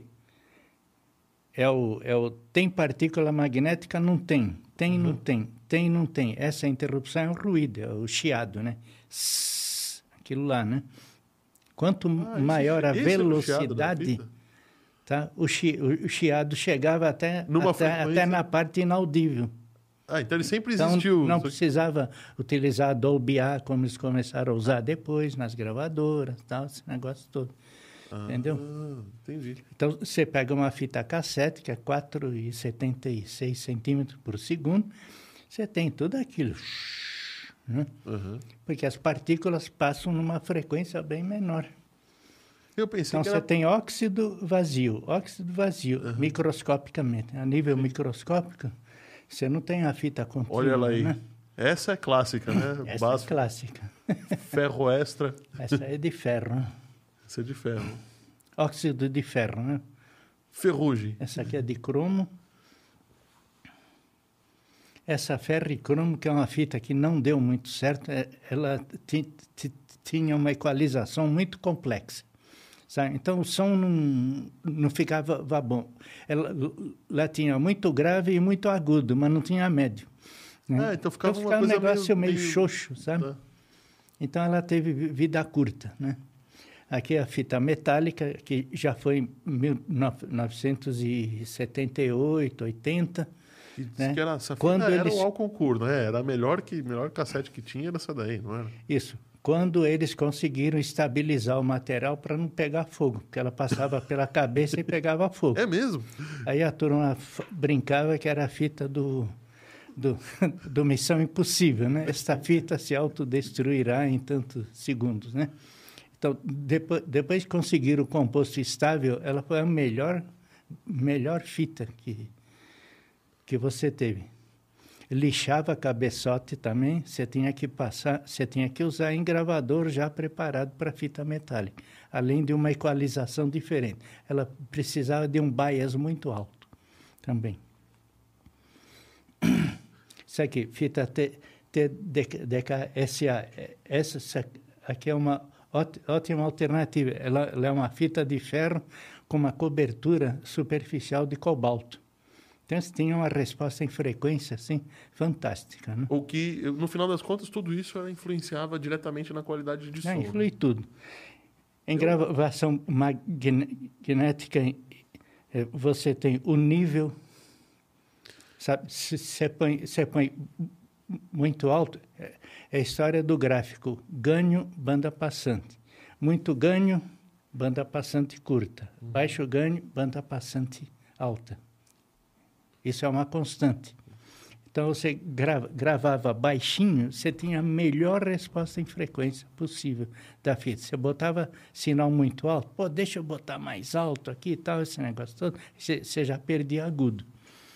Né? Porque eu, eu lembro que. é, então, acho que eu gravei errado a minha vida inteira. Porque eu sempre jogava o sinal mais alto possível porque eu não gostava do chiado. Não, porque é a lógica da gente, né? Pô, eu vou botar mais sinal, claro, você bota mais sinal, a relação sinal-ruído aumenta, né?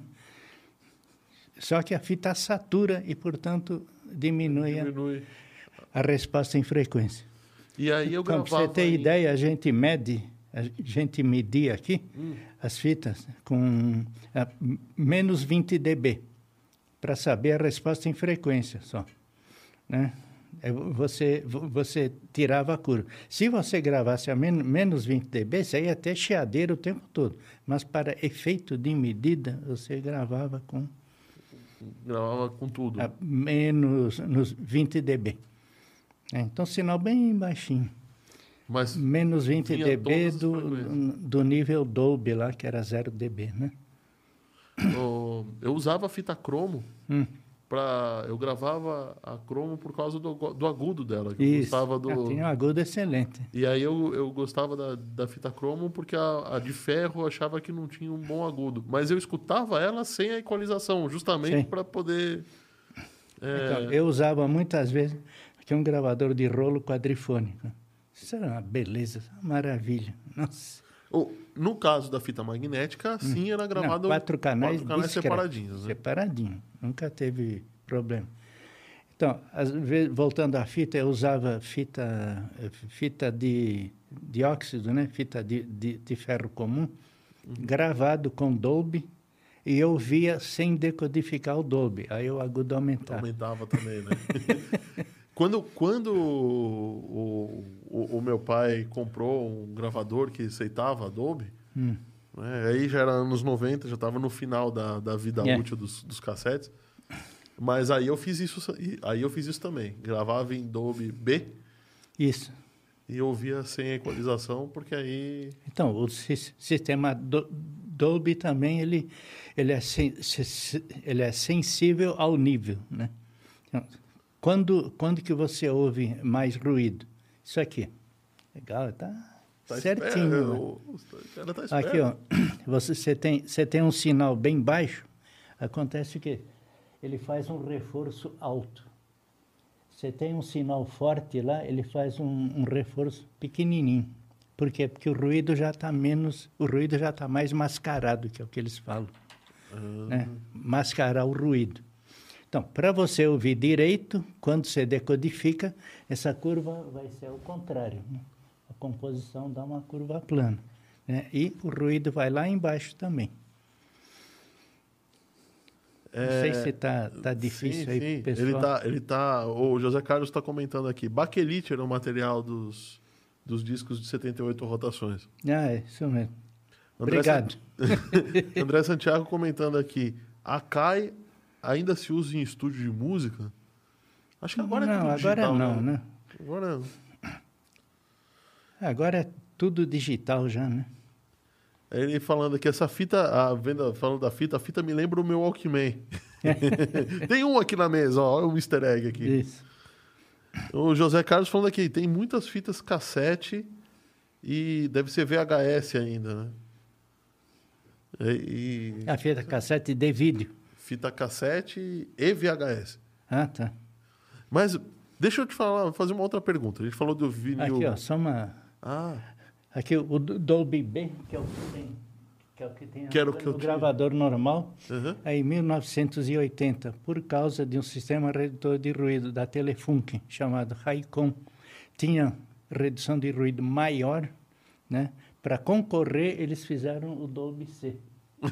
tá? Então, tremendo reforço ali nos agudos, tá vendo? sim. Agora, a di- diferença, você pe É, pegava, falar um pouquinho aqui, peraí, que acho que o microfone não tá pegando É. você ali. Tem que... Po- Pode, pode levar ele para. Você pegava um- uma fita em Dolby B, você conseguia ouvir sem o, sem o Dolby, né? Só que ela era mais aguda, né? Isso, mais, mais agudo. Agora, agora, em Dolby C, você distorcia bastante, já ficava muito... Aí acho que tinha que ser Reforço gravado excessivo. em, em metal ou alguma coisa assim para Mas suportar. se- você já não tinha... A dinâmica tinha sido muito, muito alterada, né? A Por gente- falar em dinâmica, deixa eu falar uma coisa só, Claro. que a gente estava falando em disco. Então, você tem que nos discos, vo- você, você tem uma, uma, e- uma e- equalização chamada RIAA.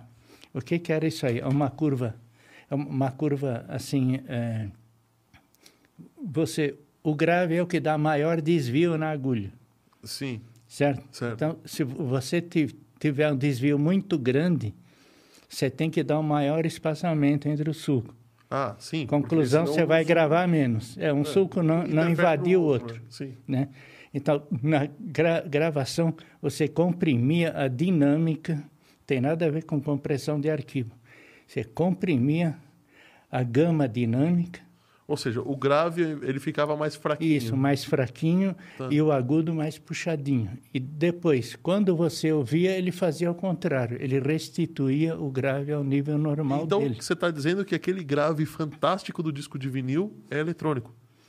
Hum, não, Não? Não, ele estava lá, mas é, assim, ele foi codificado com uma curva que depois na reprodução fazia exatamente o inverso. Então você não tinha, não tinha alteração. E você conseguia compactar bastante os sulcos para caber bastante música. Que aí conseguiram esse número Isso. mágico de 74 minutos do. Então, aí você tinha a ga- gama dinâmica, é o quê? A diferença entre o pianíssimo e o fortíssimo. Tá. tá? Pi pianíssimo é aquele que você quase não está ouvindo mais nada, né? Se Uhum. passar qualquer coisa, você n- Passar não, mosca, você não, não ouve não mais. ouve mais, né? Então, o que, o que que se fazia? Essa faixa era comprimida também, então você tinha 60 dB de, de gama dinâmica no, no vinil. Então, peraí. O... Você aumentar. Você fazia alguma coisa para aumentar o som É, mais baixo? Você usa, usava um compressor. Tá. Na fita magnética você já fazia o compressor, né? o efeito de compressor. Compressor o quê? Comprimir a gama dinâmica. Certo? Tá, Entendeu? entendi. Porque aí você ia, eh, aí você, você com som baixinho, você ainda ia conseguir ouvir. O que que acontece hoje com, com os, os- DVDs e tal? Sabe, vem, vem aqueles trondo, né? Explodiu, bomba, tal, não sei o que. Em seguida vem o diálogo. Você fala, pô, mas tá muito alto. Você vai lá e abaixa. Quando Aí você depois abaixa, você não ouve, ouve mais mais. do que a pessoa fala. Tan- Tanto que tinha DVD que já tinha um compressor incorporado para isso. Pô, de madrugada ela tem a bomba lá, lá explodindo. Acorda a casa inteira, a criança do vizinho né? chora. Aí vo- você abaixa, aí vem o diálogo, né? Você- não consegue ouvir nada. O que, que você ia fazer lá? Você ia aumentar de novo. Você estava fazendo uma compressão manual. Certo? Entendi. Ah, o, o André, o, o André fez uma pergunta aqui, mas vou guardar para mais tarde. Ele perguntou assim: qual é a diferença do videocassete e da Betamax? Vamos falar de disco de vinil por enquanto e aí depois eu vou guardar sua Isso. pergunta para mais tarde. A gente falou do Dolby A, do vinil estéreo, do vinil mono, do vinil quadrifônico, É. do CD4, mas Que também é que quadrifone. também é quadrifônico, mas tem duas coisas aqui que eu quero entender. Ah, O compact disc, acho que tudo bem, é legal, tudo, mas vinil digital? É. Essa eu não sabia. Como não, assim? digital é maneira de falar. É Assim, ele tinha a gravação digital, já. Gravação di- digital, a Ou se- fita. gravava tinha- zeros e uns. Já, isso. No disco. Gravava zeros e uns, era mixado e processado digitalmente, É. certo? E tinha saída analógica para virar vinil. Ah, tá. Não era Só que, que com isso você obtinha uma dinâmica muito maior. Eles davam, eles da- davam bastante espaçamento entre os sulcos, então, então você tinha uma dinâmica tremenda, certo? Só que ao invés de você ter seis músicas, você tinha quatro, por exemplo, tinha três. Entendeu? Mas poderia ser lido por uma agulha normal. Não, a agulha normal. tinha discos. Por A agulha zem- ficava louca, né, exemplo, batendo. Eu tinha uma lá da, da abertura 1812, Esse daí? a Hora do Canhão. Esse aqui é o Pássaro de Fogo, isso aqui também. A agulha saía fora do sulco. Se, se você não tivesse com a, com a pressão peso. correta na, na, na agulha, ela saía fora, porque era um, era um transiente mecânico assim. Abertura 1812 também. Você olhava assim, com o próprio disco, você conseguia ver. Então, Caramba. então era o quê? Rela- Relação sinal-ruído excelente, porque era gravação digital. Processamento também digital excelente. O analógico que saía dali era muito bom e era gravado analogicamente no LP, no, no vinil. Ah, Eu vou te fazer uma outra pergunta. Por que, que o disco, o CD, em teoria, ele tem um- uma qualidade. Em teoria, não, ele tem uma qualidade, não tem ruído nenhum, o sinal é digital, etc. Se você comparar, a, a amplitude é muito maior, etc, etc. Mas o som do Mas vinil, ele é duro. ele é duro. O som é, duro. né? É, e, e não tem grave, sabe? Parece que o grave é, É. de, um, de um CD, e a gente acostumou agora, porque tudo é digital, mas parece que um grave de um CD é xoxo, né? Não, de- Pega deixa, um, deixa um eu falar uma desse, coisa sobre, sobre o, o, o estéreo em si. Hum. O som estéreo. O som, som estéreo, ao contrário do que se pensava, não, não é aquele, aquele sinal onde você tem uma coisa só num canal e outra coisa no outro. O famoso ping-pong. Estéreo ping-pong que tinha no início. E Né? brincava-se de Isso, trocar. o- brincava, coisa. Tinham lá um, um O cara ficava no, no, artista, no, né? balan- no controle de, de- do balance, Isso. né? Ficando mexendo de um lado para o outro na mesa. Isso. Esse tocava, você não ouvia nada aqui, né? Uhum. E esse aqui tocava, você não, não ouvia nada lá. Até tinha um artista aí que se chamava Ronnie Aldrich. Ele fala Ronnie Aldrich e seus dois pianos. Porra, um piano em cada canal, é uma coisa absurda, assim. Né? Isso não, não, não é estéreo. O conceito de estéreo é o quê? É, é ele criar uma parede sonora à sua frente e uma relativa terceira dimensão, uma assim uma coisa gostosa. Do jeito que você escuta Sabe? na, na, na- Bem soft, assim, gostoso, sabe? Você não tem aquela separação absurda, né? É, é tudo aqui, é tudo ali e tal, essa coisa toda, né? Então, isso se chama, isso chama-se ambience em, em inglês, né? Que, que é- ele cria aquela atmosfera, você, principalmente se você ouvir numa sala, numa sala correta. Certo? Uma sala correta é o quê? É uma que tem uma parede morta e outra parede viva. Certo? Uma parede onde não tem cortina e outra parede você tem cortina. Então você consegue equilibrar a a acústica. reverberação. Isso. Isso em casa, né? Estúdio é diferente. Você tem outras, Você está com sede? outros Mas parâmetros. quer, Tô- quer... recalibrar aí? Isso. Então, acontece o quê? O, eh, o vinil, ele tem... Ele tem, ele tem esses recursos por ser por ser um sinal contínuo, ele não é chaveado, ele não é amostrado como é o digital. Ele é amostrado 48 mil vezes por segundo, o digital, né? 48, 44, acho desculpa, que você 44.1. 44.1. Isso. Nesse processo, esse ambiente praticamente ele some. Aquele efeito gostoso, sabe? Bem, bem sutil, assim, né? Sim, a, a própria contaminação de um canal no outro faz essa... Isso. Ajuda exatamente. nessa... Então, é, é, é boa, a gravação é ótima, dinâmica, maravilhosa. Tecnicamente perfeito, né? Não, perfeito, né? Agora, tem um pouco, eu chamo de som duro, assim, na minha opinião. Respeito, eu- tem pessoas que não, Eu, eu- é isso que não que eu- concordam, tá? Que eu penso, é um som duro. Ele é duro, é que nem um. E o, e o MP3, então, é mais duro ainda, porque você foi. Você comeu informação dele, né? Você tirou muita coisa. A- além dele já ser assim, você ainda Isso. comprimiu, né? Você... Agora, um negócio fantástico, pô. Um arquivinho pequeno aqui, cada minuto é. É nada, né? Você tem uma música inteira. Um de mega 10 H mega. por minuto, né? Uma coisa assim você tem no, no M- MP3, né? Aham. Então, é, teve nos anos 80 um maluco aí que se chamava é, Bob Carver, Robert Carver, né? Que ele, ele, ele, ele era assim contra qualquer conceito aí de já, já, já existente. Então, ele sempre mudava alguma coisa. Então, ele tinha, ele tinha um tuner, um sintonizador dele lá que tinha um, vários processamentos diferentes. Ele tinha um CD que tinha processamento diferente também. Então ele fez uma. Então ele inventou um negócio lá que, que, ele, que ele jogava ruído branco lá nos, nos dois canais a partir de um certo nível lá, que tirava um pouco essa aspereza do CD. Ele dava um, ficava um pouquinho mais mole, né? um pouquinho mais soft. Né?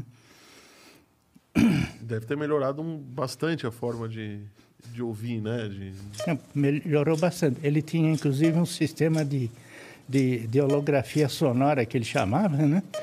Que você... Eu che- cheguei a ter, a ter esse aparelho. Deixa eu falar aqui, senão vai explodir. Não, deixa, eu- deixa eu falar logo, vai. Ô, ô, pé, calma, calma, calma, calma. Desliga, desliga. desliga. Pera aí, eu falo, eu falo.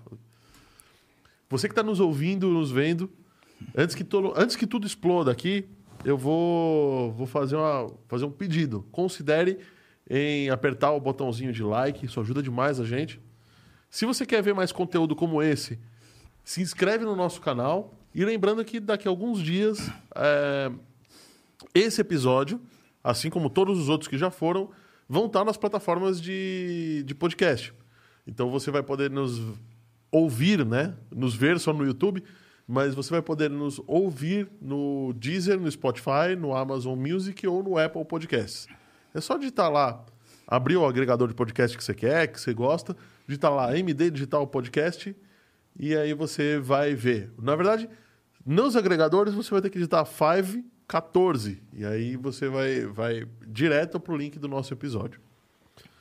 E lembrando que nesse canto da tela aqui, o pessoal adora que eu faça isso daqui.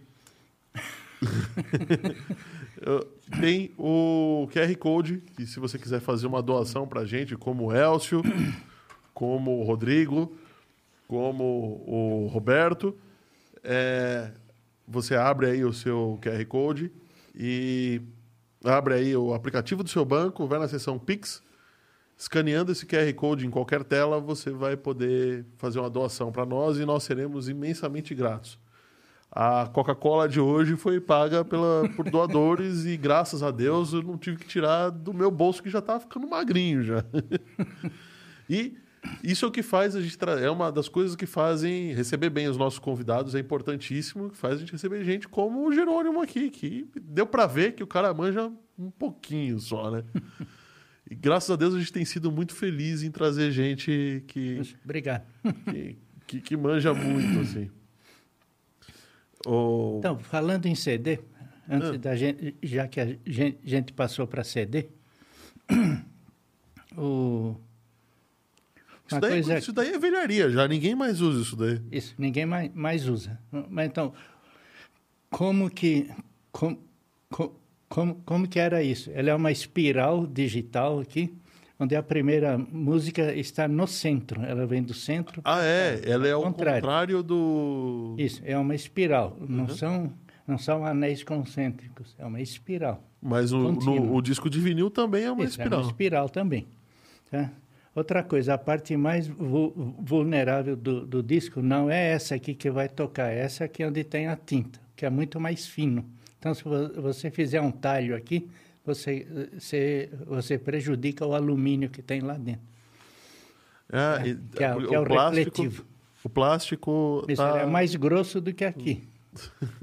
Entendeu? E todo mundo só toma cuidado com Não, a parte de baixo, né? Que só, tal. Não pode Tem que encostar, tomar né? cuidado também, claro, tal, né? Uhum. Entende?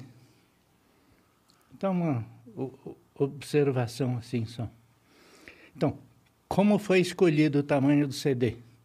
Como no, no LP, esse aqui, certo? Uhum. É, Considerou-se a nona sinfonia de Beethoven deveria caber aqui direto e aqui usando os dois lados, né? Assim foi definido o tamanho. Então a nona sinfonia de Beethoven tem 74 minutos, é isso? Isso, exatamente. Certo? Poxa vida. Então, curiosidade, assim, para... Não, não vai mudar a vida de ninguém, assim, mas... Mas é uma coisa que você pode contar num bar tomando cerveja. É. Eu sei por que, que o CD é desse tamanho. O, o CD é, ele é mais complexo do que o do vinil no, no sentido de decodificar o sinal, né? É. Aí tem um processamento digital, assim, uma matemática tremenda, só, que a pior é só, só a TV digital, né? TV digital é matemática, assim, pura, né? O, o, o Ah, André aqui o Santiago sis- está... Só mais, desculpa. Claro, claro. O sis- sis- sistema de prensagem aqui é igual ao do vinil. É uma prensagem mecânica, o alumínio que tem aqui dentro. Mas ele é muito não mais era- microscópico. Não, não é o negócio que tem aqui hoje de CD regravável, não sei o que, essas mídias que tem. Né? Essas Isso aqui mídias o era laser uma- queima, né? Era uma, era uma, uma folha metálica, não tem nada de queimar pedaço aqui, não tem nada. Mecânica, Uhum. estampada, certo? E depois colocada, então, e coberta com resina. Né? Ao contrário do que se pensa, é uma, é uma prensagem mecânica. Naquela época nem se sonhava aí ainda com essas mídias. Né? Gravável, regravável. Isso, né? põe o negócio lá, vira amorfo cristalino, né? Se reflete ou não reflete, tal, que são as mídias que nós temos hoje, né? Uhum. Tá? Ô Jerônimo, é uma dúvida. A matriz para fazer essa injeção, ela é de prata mesmo? Hum, entendi. Ele perguntou, o oráculo perguntou se a matriz que faz a injeção do, do CD, do CD, oráculo? Isso é do CD. Se a matriz que faz a injeção do CD ela é feita de prata mesmo, tem que ser de prata. Não, é alumínio.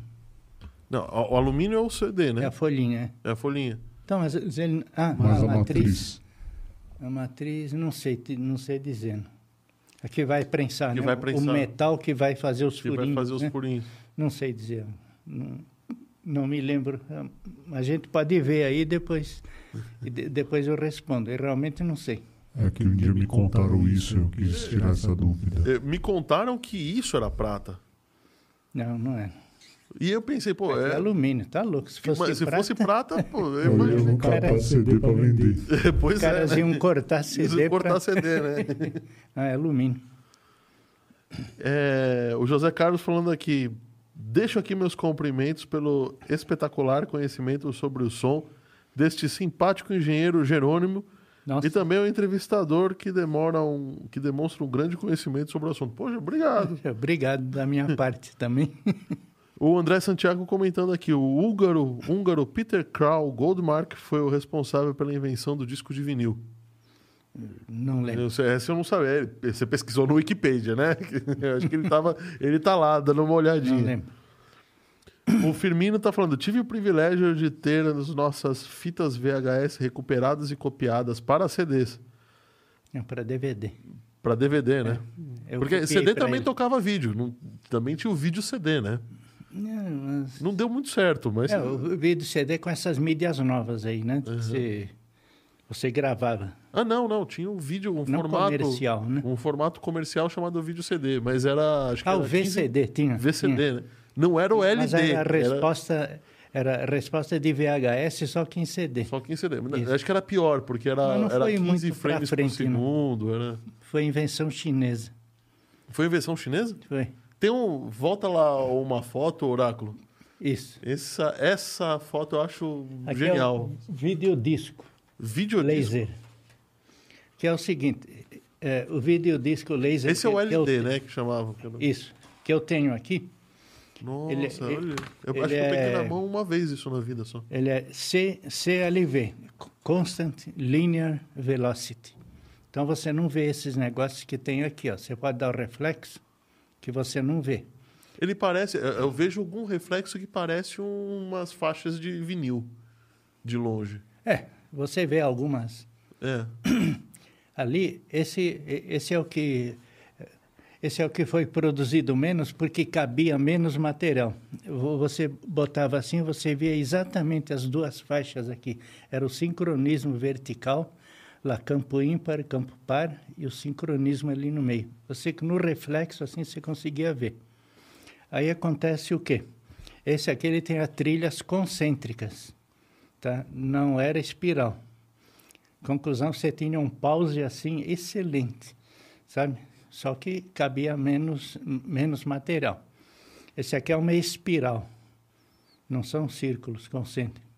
Tá. Então, então o pause é meio, é meio xoxo, né? mas você tem mais material. Porque- Então a maioria surgiu assim. Isso não é Ali digital, era então? CAV, chamado Constant Angular Velocity, velocidade angular constante, que é velocidade linear constante. Ah, deixa, eu- deixa eu entender. Ah, ah, esse disco, ele não é digital, então? Não, é analógico, aquele lá também, todinho analógico, Todinho analógico. mais uma maravilha analógica. No, inclusive o som, certo? Eu jurava que era digital. Eu também jurava no que era final, digital. no final dele, quase, a trilha de áudio passou a ser laser. Só a trilha de áudio. Peraí, isso, é isso não é disco de vinil. Não, Isso é lido com laser. é. Isso é um É vídeo. lido com, É com vídeo, né? laser, mas a informação é analógica, modulada em FM. Tá? Vídeo modulado em FM. Assim com uma banda passante enorme. Aqui a Caramba. portadora é coisa de é co- coisa de 9 ou 10 ou 10 mega, uma coisa assim, né? É bastante. Então você tem aqui a resolução quase de um DVD, era um pouquinho menos ainda. DVD era um pouco Tá. mais do. Era 700 pouco e, mais, né? 640 por 840 por 620, Isso. alguma coisa assim. Aspirina. Então, no final, Aspirina. É, a primeira vez que eu vi esse, esse Laserdisc funcionando, Ah, é, eu fiquei é, de boca aberta porque ele pulava capítulos. Ele tá falando que a primeira vez que. O Oráculo tá falando que a primeira vez que viu esse, Hum. o Laserdisc funcionando, ele ficou de boca aberta porque pulava capítulos. Não era que nem a fita, né? Que você tinha que avançar assim, ele já pulava. e adivinhar qual- aonde, aonde É, tinha que parar, né? Ele identificava já os capítulos, exatamente.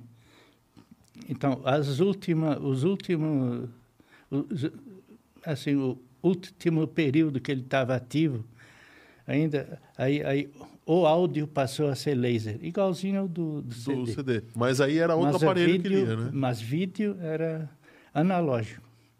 É uma maravilha. É, eu lembro que a gente tem um. Eu tenho um amigo em comum com, com o Oráculo, que foi o primeiro lugar que eu vi. Uma, eu tinha visto já em, na, na mídia, na- mas que tinha um desses na casa. E ele colocou para tocar numa dessas televisões que, de projeção na época. né? Sim. E eu fiquei impressionado com a qualidade de vídeo e com a qualidade Essa de aqui ela som. tinha o- é o que se chamava qual- qualidade broadcast, né? Eu, me- mesmo que a emissora de, de TV dava umas 400 linhas de resolução, mais ou menos. né? E- só que uma coisa que eu notava é que sempre tinha um chiado na imagem. Sempre, Hum. sempre a imagem parecia que estava. Sabe quando você coloca a câmera, é, vai tirar uma foto de um lugar escuro? Sim. E sempre fica um, um ruído na Ruidinho. imagem. Eu sempre notei que eles que esse tinha um certo, um certo ruído. Sim. Né? E essa, essa foto Peraí, aí? deixa eu só, só acabar aqui, então. Ah, claro. Então, o, então al- ali, ali o que apareceu foi o primeiro, o primeiro laserdisc de vídeo, tá? Que era a velocidade angular constante. Então, você conseguia enxergar os pulsos de sincronismo. Então ele, ele era uma, uma fatia de pizza, né? Ele é Ah, entrelaçado, né? Era vídeo entrelaçado como era antigamente. Então, você tinha campo par, campo ímpar, com intercalamento das linhas, né? aham. certo? Não é progressivo como é hoje, que você varre tudo direto, né? Então, então você tinha campo par e campo ímpar, né?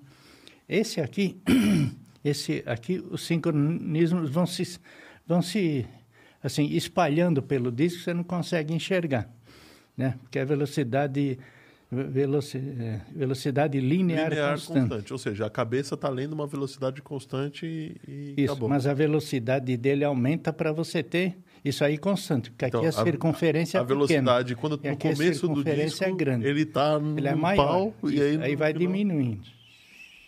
Né?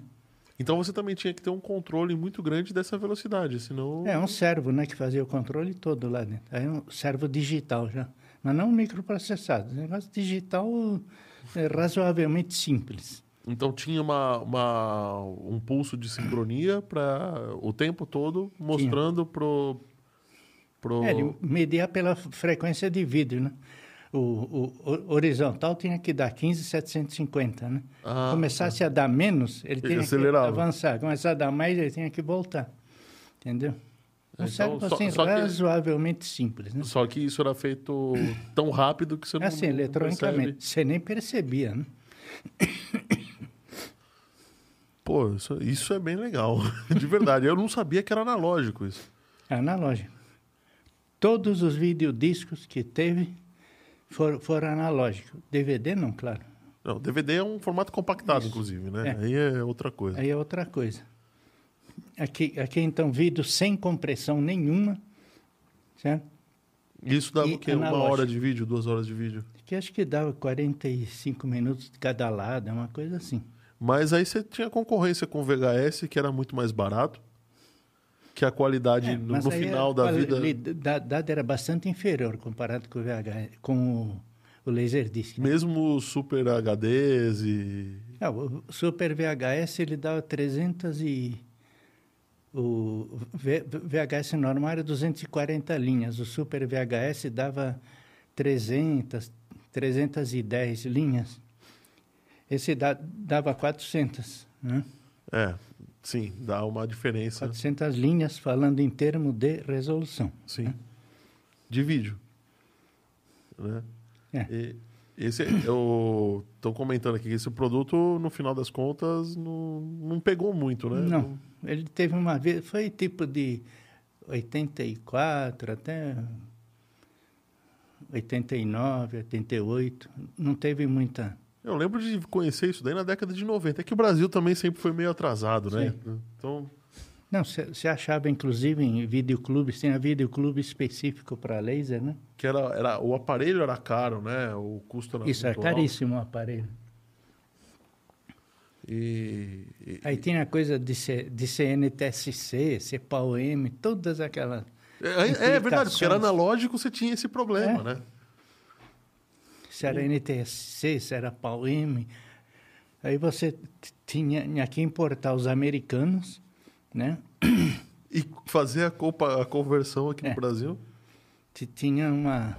Se Aí não você tinha quisesse ver, ver, ver legal mesmo, você tinha, tinha, tinha que fazer a conversão. Porque não adiantava você comprar pau, que é sistema europeu, só que lá é 50 Hz. Não passava aqui. Aqui é Falando- 60. Falando nisso, então, Oráculo, desculpa, eu não ouvi sua, seu comentário. E não tinha legenda nem dublado, né? Ah, é, e você comprava nos Estados Unidos só show, né? Porque não, não era É, nem sim. legenda nem dublado. É, né? não tinha nada.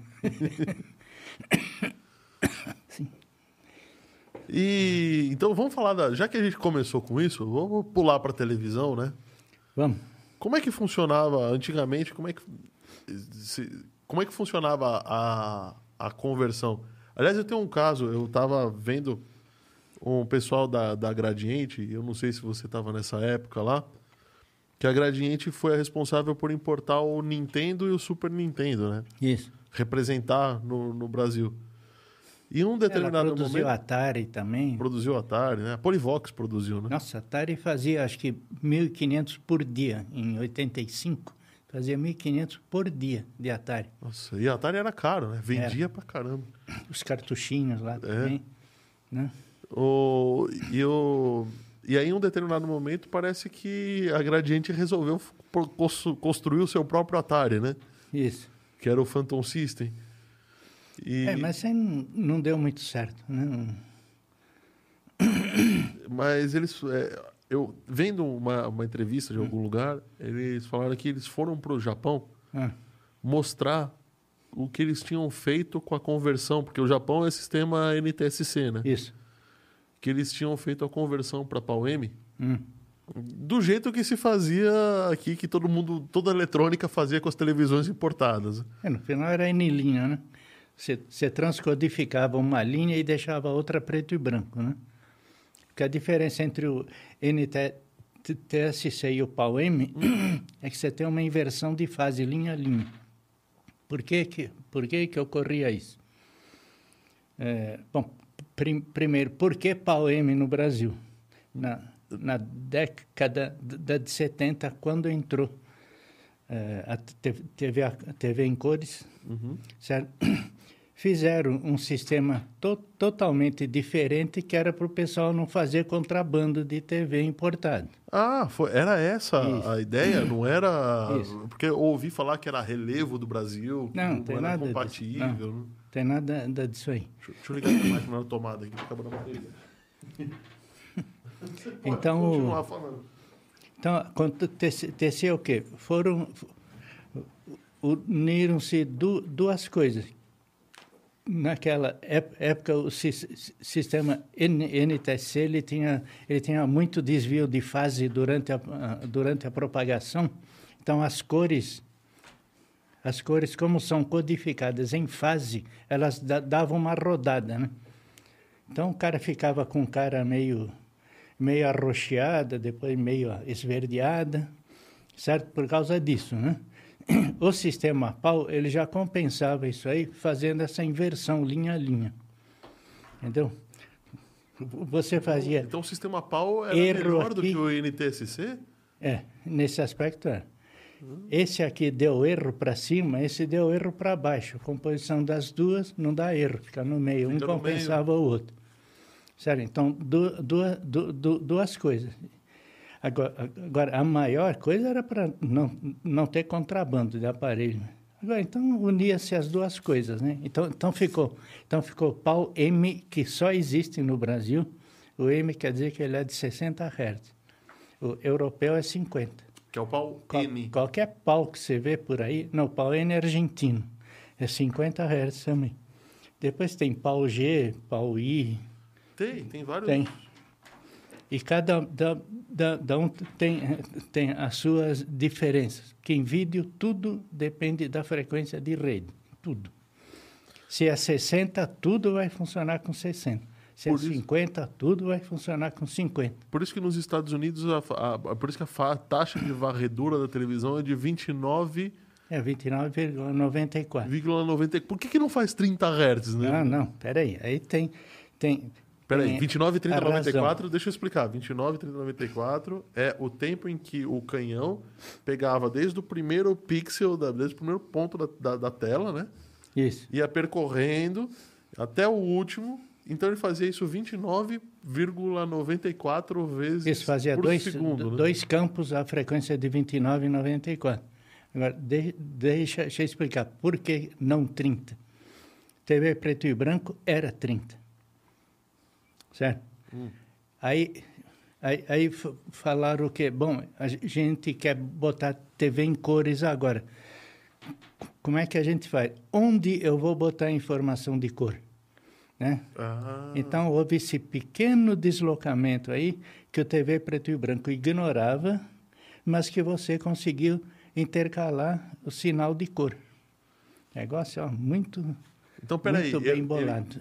Era assim, mas esse sinal de cor ficava no meio do, do, do- caminho. Então, Porque assim, ó, o sinal de, de, de vídeo, ele, ele não, não tem uma distribuição de energia constante. Ele é por pacotes, che- cheio de, de palitinhos, com frequência de 60 Hz. 60 Hz tem energia, não tem mais nada aqui. Na segunda harmônica tem energia de novo. Na outra não tem, Não tem? depois tem, tem, tem. Aí o sinal de cor foi inserido no meio, porque era espaço vazio. era o que dava para fazer para manter a compatibilidade. Isso. Em NTSC, isso aí. Tá. Então, tinha palito aqui e palito aqui. Colocou exatamente no meio a informação de cor.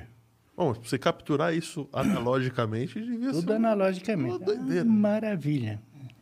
Eu gosto processamento analógico por causa disso. Você fazia cada coisa impressionante, era mu- muito legal. Aí, NTSC.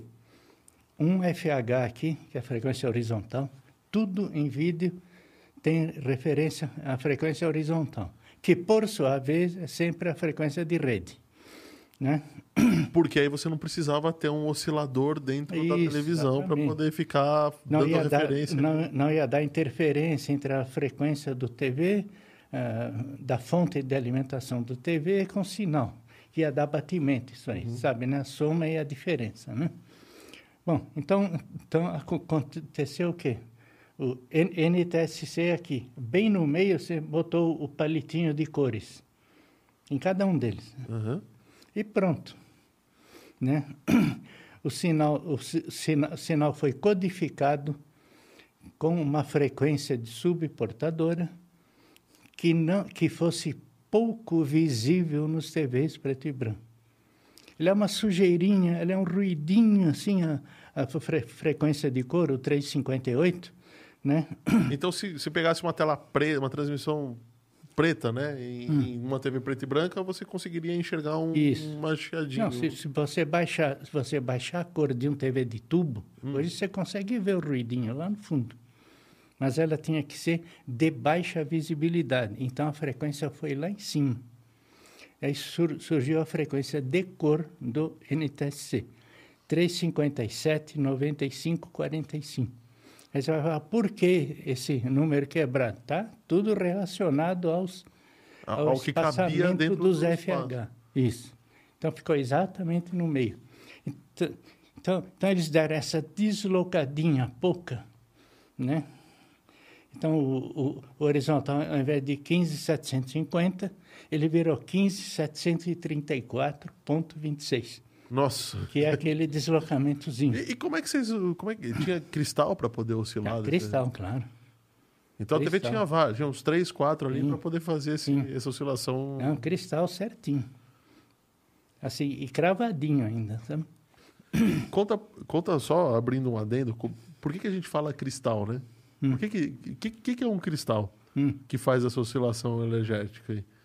Não, ele era, um, ele era uma lâmina de quartzo, ele era um cristal É um mesmo. cristal, você coloca energia lá e ele vibra. Isso, ele vibra. Ele é, Mas eu não escuto a vibração ele- quando eu ligo. Ele, ele é tipo um diapasão. Por que, que você não escuta a frequência? Porque a frequência é muito alta. 3 mega. Mas uma coisa eu sempre escutei. É. E, e acho que hoje eu não escutaria mais por causa, porque eu tô ficando velho e devo ter perdido. Eu sempre, quando ligava a televisão, eu sempre escutava um zumbido muito O fininho, um chiadinho. É, é o 15750. É da cor. Não, é, a- é o, não é, é o, é, é- é o sincronismo todinho do TV. A frequência é do horizontal. Do horizon... O, o horizontal tinha- é porque eu preciso falar que eu tenho uma linha aqui, depois eu tenho uma linha aqui, e essas linhas Isso. preenchem 15.750 vezes por segundo. é isso? exatamente. Para você, cada, cada linha, se vo- você, você pegar 1 sobre 15, 734, É. vai, dar- vai dar a duração da linha, 63 pontos. Porque ele, Meio microsegundo. porque ele pisca uma, Isso, ele um tem- pontinho por vez, né? Isso, ele tem, ele, ele tem a taxa de, de repetição horizontal, Ah, que na, na TV você não está vendo imagem nenhuma, né? Você está vendo um ponto luminoso. Ele começa a correr aqui, chega aqui, abaixa um tiquinho, volta, abaixa um tiquinho, vai e volta. Só que numa velocidade tal que, pela persistência da retina, você vê uma imagem parada. Você não está vendo uma imagem, está vendo um ponto. É uma sucessão de pontos tão rápida que eu não Isso. consigo. como se, se fosse um osciloscópio com, com a base de tempo. Se, se você abaixar ela completamente, você vê um pontinho passeando. Assim. Se você aumentar a frequência, você vê uma linha. Você acha que está vendo Acha uma que está linha. vendo uma linha, só que está vendo um pontinho muito rápido, É né? diferente da TV digital, que é uma matriz, agora que você forma a imagem, o conceito é diferente. Estou falando isso em te- TV é, com cinescópio. E a gente falou do Pau deu M. pra- Acho que deu. acho que deu. Ele Não, está falando. o M complicou mais ainda. Por quê? Ele, ele além, de, além de, de, ter, de, de ter um palitinho aqui, ele tinha outro palitinho que era a inversão linha a linha. Em termos de espectro, você tinha outro palitinho. Que é o lambda. Aí fizer, fizer, fizeram o quê? Des, deslocaram mais um quarto de FH aqui para poder caber os dois palitinhos aqui. Por isso, Conclusão, que, mudou a frequência para 3. por isso que ficava preto e branco, porque simplesmente a televisão não conseguia enxergar, ah, não, sincronizava com o ponto colorido, é isso? É, mais ou menos. né? Então, ele então, passou a frequência. NTSC, 357, 95, 45. PAUM, 357, 56, 11. Vírgula 45. essa, é, essa diferença é justamente o um quarto de FH que você teve que mudar por causa do chaveamento linha a linha. Certo? Caramba. Agora, acontecia o que então? Você comprava um vídeo NTSC, certo? Eles faziam o quê? O famoso N-linha, que era um negócio mais simples que tinha. A linha, a linha que não sofria inversão, ela era igualzinha à linha NTSC, só que com frequência diferente. Então fazia o quê? Deixava aquela colorida, a linha ia inverter, deixava preto e branco. Ah, Era a transcodificação incompleta, que foi no início. O pessoal chamava de sistema N-linha. mas você não perdia muita qualidade, né? Não, perde- você perdia a saturação. Ficava uma imagem meio A imagem lavada. lavada, porque uma linha tinha a cor, a seguinte não tinha. A outra tinha a cor, a seguinte não tinha. E aí Entendeu? depois resolveram um problema Não, com aí o chip, de- depois coisa? você fazia a transcodificação decente, né? Você pegava, você, você transformava as duas linhas direitinho, de frequência, fase, tudo, tudo do, do- do- direitinho. Só, só custava bem caro na, na, na No época, né? começo, né? Aquela ép- época você tinha a Tecnovídeo aqui, no, aqui em Pinheiros. Aham. Nossa, eles tinham linha de montagem para transcodificação de videocassete que vinha de Manaus. É impressionante. Eles já tinham placa pronta, você tinha três tipos lá de transcodificação. Eles falaram, não, eu quero a completa. Ah, tá bom. O cara fazia para você, entendeu? Já instalava a plaquinha, registrava, aí ficava certinho, a cor, tudo bonitinho. Sem problema. Ah, Entendeu? Eu, eu lembro que eles, é, eu, ouvindo o pessoal da. Alguém que trabalhou na. Eu acabei não fazendo, talvez um gráfico aí mostrando, mostrando os palitinhos de energia. Ah. Tal- Talvez fosse mais fácil entender. Eu acabei não, não fazendo. Tudo bem. Você vai. O pessoal tá falando aqui, ó. André Santiago falando aqui os. São os padrões de conversão. Que ele tem um Atari Polivox até hoje. Hum. Ah, Até o Atari Polivox era. Polivox devia ser pau M, né? Já. Não, O depois ele foi. Quando a gente começou a fazer aqui, Ah. o Atari, ele tem uma história aí com, com a gradiente. Aliás, Polivox, mas já sobre o con- controle gradiente, né? Aham. Que eles... Então, eles faziam 1.500 por dia, né? E o circuito impresso, ele, tinha, ele, ele era, ele, ele era dupla face, né? O circuito original americano, lá, né? E, e a Polivox conseguiu fazer tudo com uma face só no circuito impresso. Isso reduziu o custo, assim, drasticamente. Dupla face significa que os dois lados Não, tem cobre. circuito, né? Isso, tem cobre. Não, não tem componente, mas tinha componente de um lado só, mas cobre em cima e cobre Claro. embaixo. E furo metalizado, que era para fazer a conexão de uma De um coisa para o outro, outro. Caríssimo, né? Os caras ga- ganha- ga- ganharam o prêmio da Atari. Falaram, "Pô, vocês conseguiram fazer isso? Sabe? Então, então uma coisa bem, assim, legal, né? Poxa, Aí já saiu co- como, como M, mesmo claro, direitinho. né? Porque aí. Não, não tinha plaquinha de conversão. Os primeiros tinham, né? Importava-se esse, esse circuito impresso dos Estados Unidos? Ou era, Importava-se. era feito aqui? Não, não você até eu lembro. Não, importou, importou no começo, depois começou a fazer aqui, porque a quantidade era grande. né? O Atari foi um sucesso Foi, nossa. estrondoso, né? E a, a- aí eu lembro que o pessoal falou que levou o, o Nintendo, né? Pra, pra, levou o Nintendinho brasileiro da Gradiente Hum. pra lá. E a japonesada falou que. eh, O pessoal estava contando que quando, quando eles abriram, né, para mostrar o que eles tinham feito, que tinham feito a transcodificação para pau, e que acho que uma transcodificação Isso. completa, né? É, Falou que juntou um monte de engenheiro em volta. Falou, como é que vocês conseguiram fazer isso? né? Mas no É. final, a Nintendo não quis é, autorizar a Gradiente a, a produzir o Nintendo. E aí, no final... E aí acabou Aí que, que fizeram o. Phantom System, né? Pirata. Te- te- Teve uns problemas, assim, comerciais aí também, meio... Teve, teve É. umas... Olha ele aí, ó. Não se entenderam direito. É, esse aí, ó. Esse é o Atari Polivox. Isso.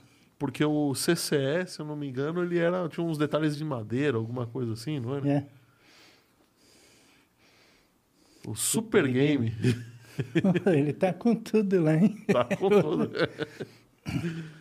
o, o- Você trabalhou, a gente nem chegou até onde você trabalhou. Você trabalhou na É. Gradiente, até, você tava...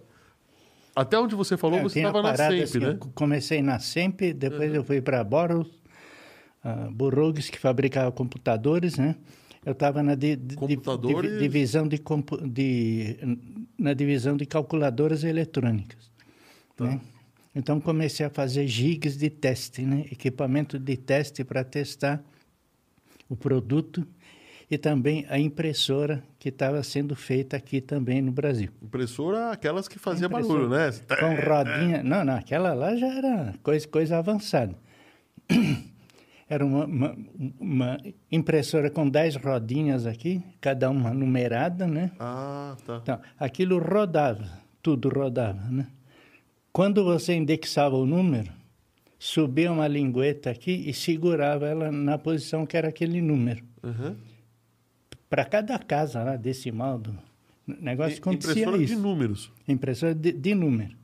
Então saía, sa- sa- saía aquele papel assim, era só número que era calculadora, né? Tá. Então saía, saía aquele papelzinho, sei lá, A- a linguetinha do 2.345, né? Cruzeiros. Isso. Aí você tinha uma rebarbazinha qualquer naquela haste que subia, ela demorava para subir. Conclusão, ele indexava o número seguinte. Entendeu? Aí sai o número errado, né? Não pode. Oh, Aí fiquei- era uma divisão da IBM para COBOL, se não me falha a memória, o André tá falando aqui. Oi? Bouros, Bo, Boros, Ah, Boros. Boros, era uma divisão da IBM para COBOL. Ah, eu não sei, esse detalhe eu não sei. É, ele tá, é sem graça, ele tá com o Wikipedia lá do lado, ele fica lá. Porque a, a, a Boro sempre, se- se- que depois virou Unisys aqui no Brasil, né? Hum. Ela era concorrente da IBM, então não sei dizer isso. É, Pode ser sei. que sim. e Aí da Boros eu fui para Bosch. que aí fez os da- rádios. da- isso, assim, foi o primeiro autorrádio digital no Brasil. Aí eu, eu fui para Gradiente. Isso foi em que ano? Isso foi em 1981. Aí fiquei 10 anos na Gradiente, né? E de- depois eu fui para para Evadim e fiquei mais 14. O que, Então, que é? só nesses dois aí já dá 24 anos. 24 anos. Mas o que, que a, a Evadim faz? Porque a Evadim não é uma marca conhecida. né? Não. Ah, Quando, quando eu fui, eles fabricavam TV Mitsubishi, TV com a marca Mitsubishi. E produtos de uma marca própria que eles tinham, Aiko. Né? Então A tinha Aiko era uma. Pensei que Aiko era japonesa. Não, é, é deles. Não, japonês para dar aquele apelo, né? Que, Que, que coisa japonesa estava na isso. moda, né? não. Eram produtos eh, bons assim, tinha, tinha um, um mini system lá muito bom, né? Aí vendia pilha também, vendia calculadora, um- uma série, série, série de coisas que eles já tinham isso aí. Eu trabalhei na parte do TV Mitsubishi e do videocassete. Né? Olha aí. Aliás, doutor, doutor Carlos, Carlos Roberto, né, é um dos maiores mestres aqui em VHS aqui no Brasil. É mesmo? É.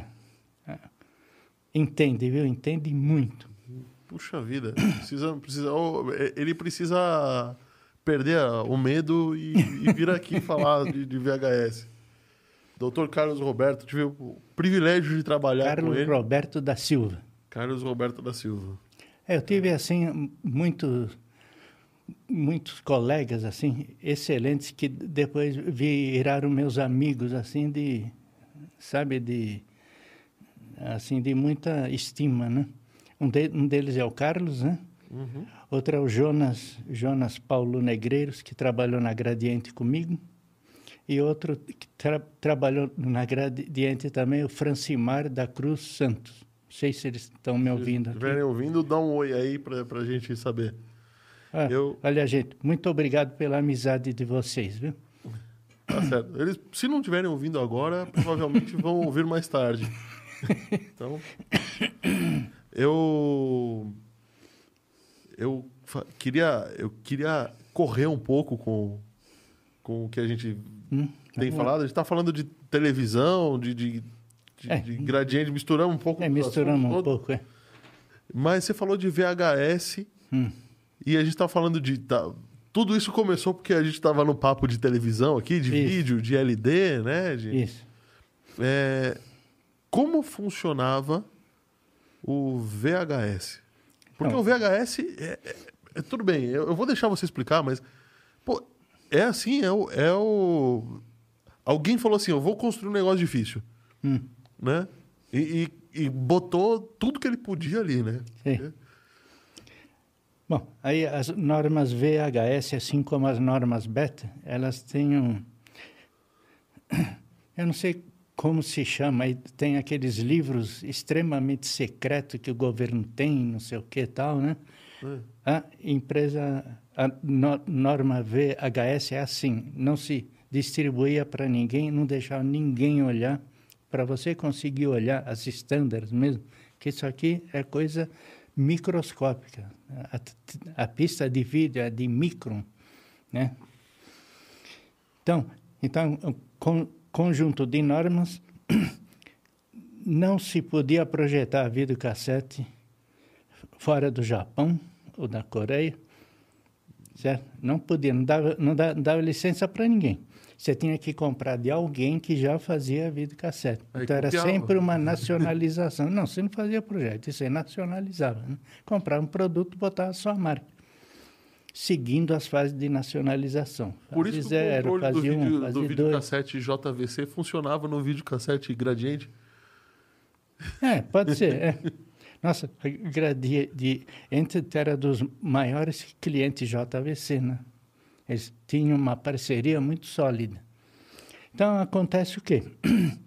Você não podia fazer nada disso, disso por quê? Você imagina milhões de máquinas espalhadas pelo mundo, certo? Uma coisa que tem uma pista de vídeo aí tem 27 micron, qualquer errinho que você fizesse, a, su- su- tudo, né? su- a- a- a sua fita não funcionava no aparelho do, do outro lá. Sim. Então, então eles tinham um controle extremo sobre isso aí, né? Então vamos falar um pouco. Bom, essa se a, se a fita VHS que ninguém viu ainda. né? Ninguém sabe o que é. Não, tem gente que não sabe o que é. Meu filho de 5 anos achou que era um carrinho.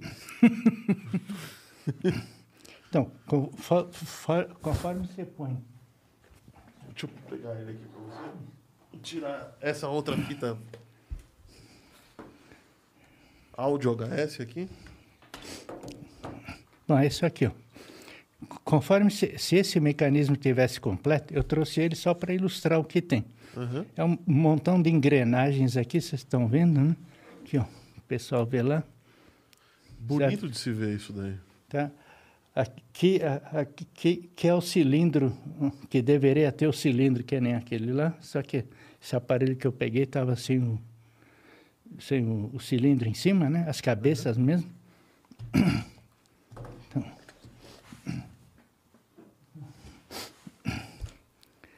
Então, gente, isto, Fica aí, né? isto vem aqui. Essa aqui é a peça completa. Esse é o cabeçote que o pessoal Isso, fala. cabeçote que gira aqui, certo? Então, onde de- tem, tem as cabeças, certo? Então, essa fita, confo- conforme ela entra aqui, sabe? Se, o- se o mecanismo estivesse completo, Hum. ele faria isso aqui, ó. Apertava essa lingueta aqui, essa lingueta sobe, expondo a fita, Ah, ou seja, a fita fica protegida aí, Vai né? ficar protegida. O conceito todo é você não botar a mão na fita, né? Você tem um- uma caneta aí?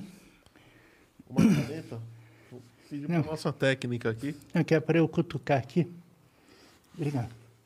Ao mesmo tempo, é assim, você aperta, conforme o cassete entra aqui e assenta, ele levanta isso aqui. Certo? Aham. Aí vem uma, vem uma coisa aqui embaixo e solta os carretéis que estão aqui dentro. Ah, porque além disso... Ele tem, tem uma tão- trava. Ah, tá. Obrigado. Eles estão presos... Então, ele solta uma trava. Assim, ó, você não, não consegue andar com ele. Então, então, ele tem essa parte aqui, ó. Esse Que buracão você aí. aperta aqui e solta, e solta a trava. Uhum. Aí, a, aí a, a, Ou seja, a a, fita própria já fita já era complexa para começar a Já. história, né? A fita beta era um pouquinho mais simples e menor, né? Aí, aí acontece o quê?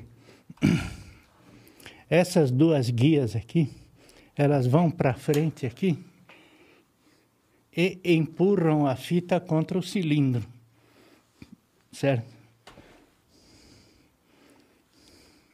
Aqui, ó, ela vem, vem aqui e joga a fita aqui 180 graus aqui. Então a fita fica em contato com o cilindro. Certo? O videocassete ele tinha, ele tinha um circuito detetor de umidade. Por quê? Conforme o caso, se você mudasse de um ambiente quente para um ambiente frio, desculpa, de um ambiente frio para um ambiente quente, como tem muito metal aqui, poderia concentrar, condensar água. E se a fita pega, pega o cilindro com água, né? Isso traçalhava tudo. Né? Aí tinha, tinha um sensor de umidade e um aquecedor, tá?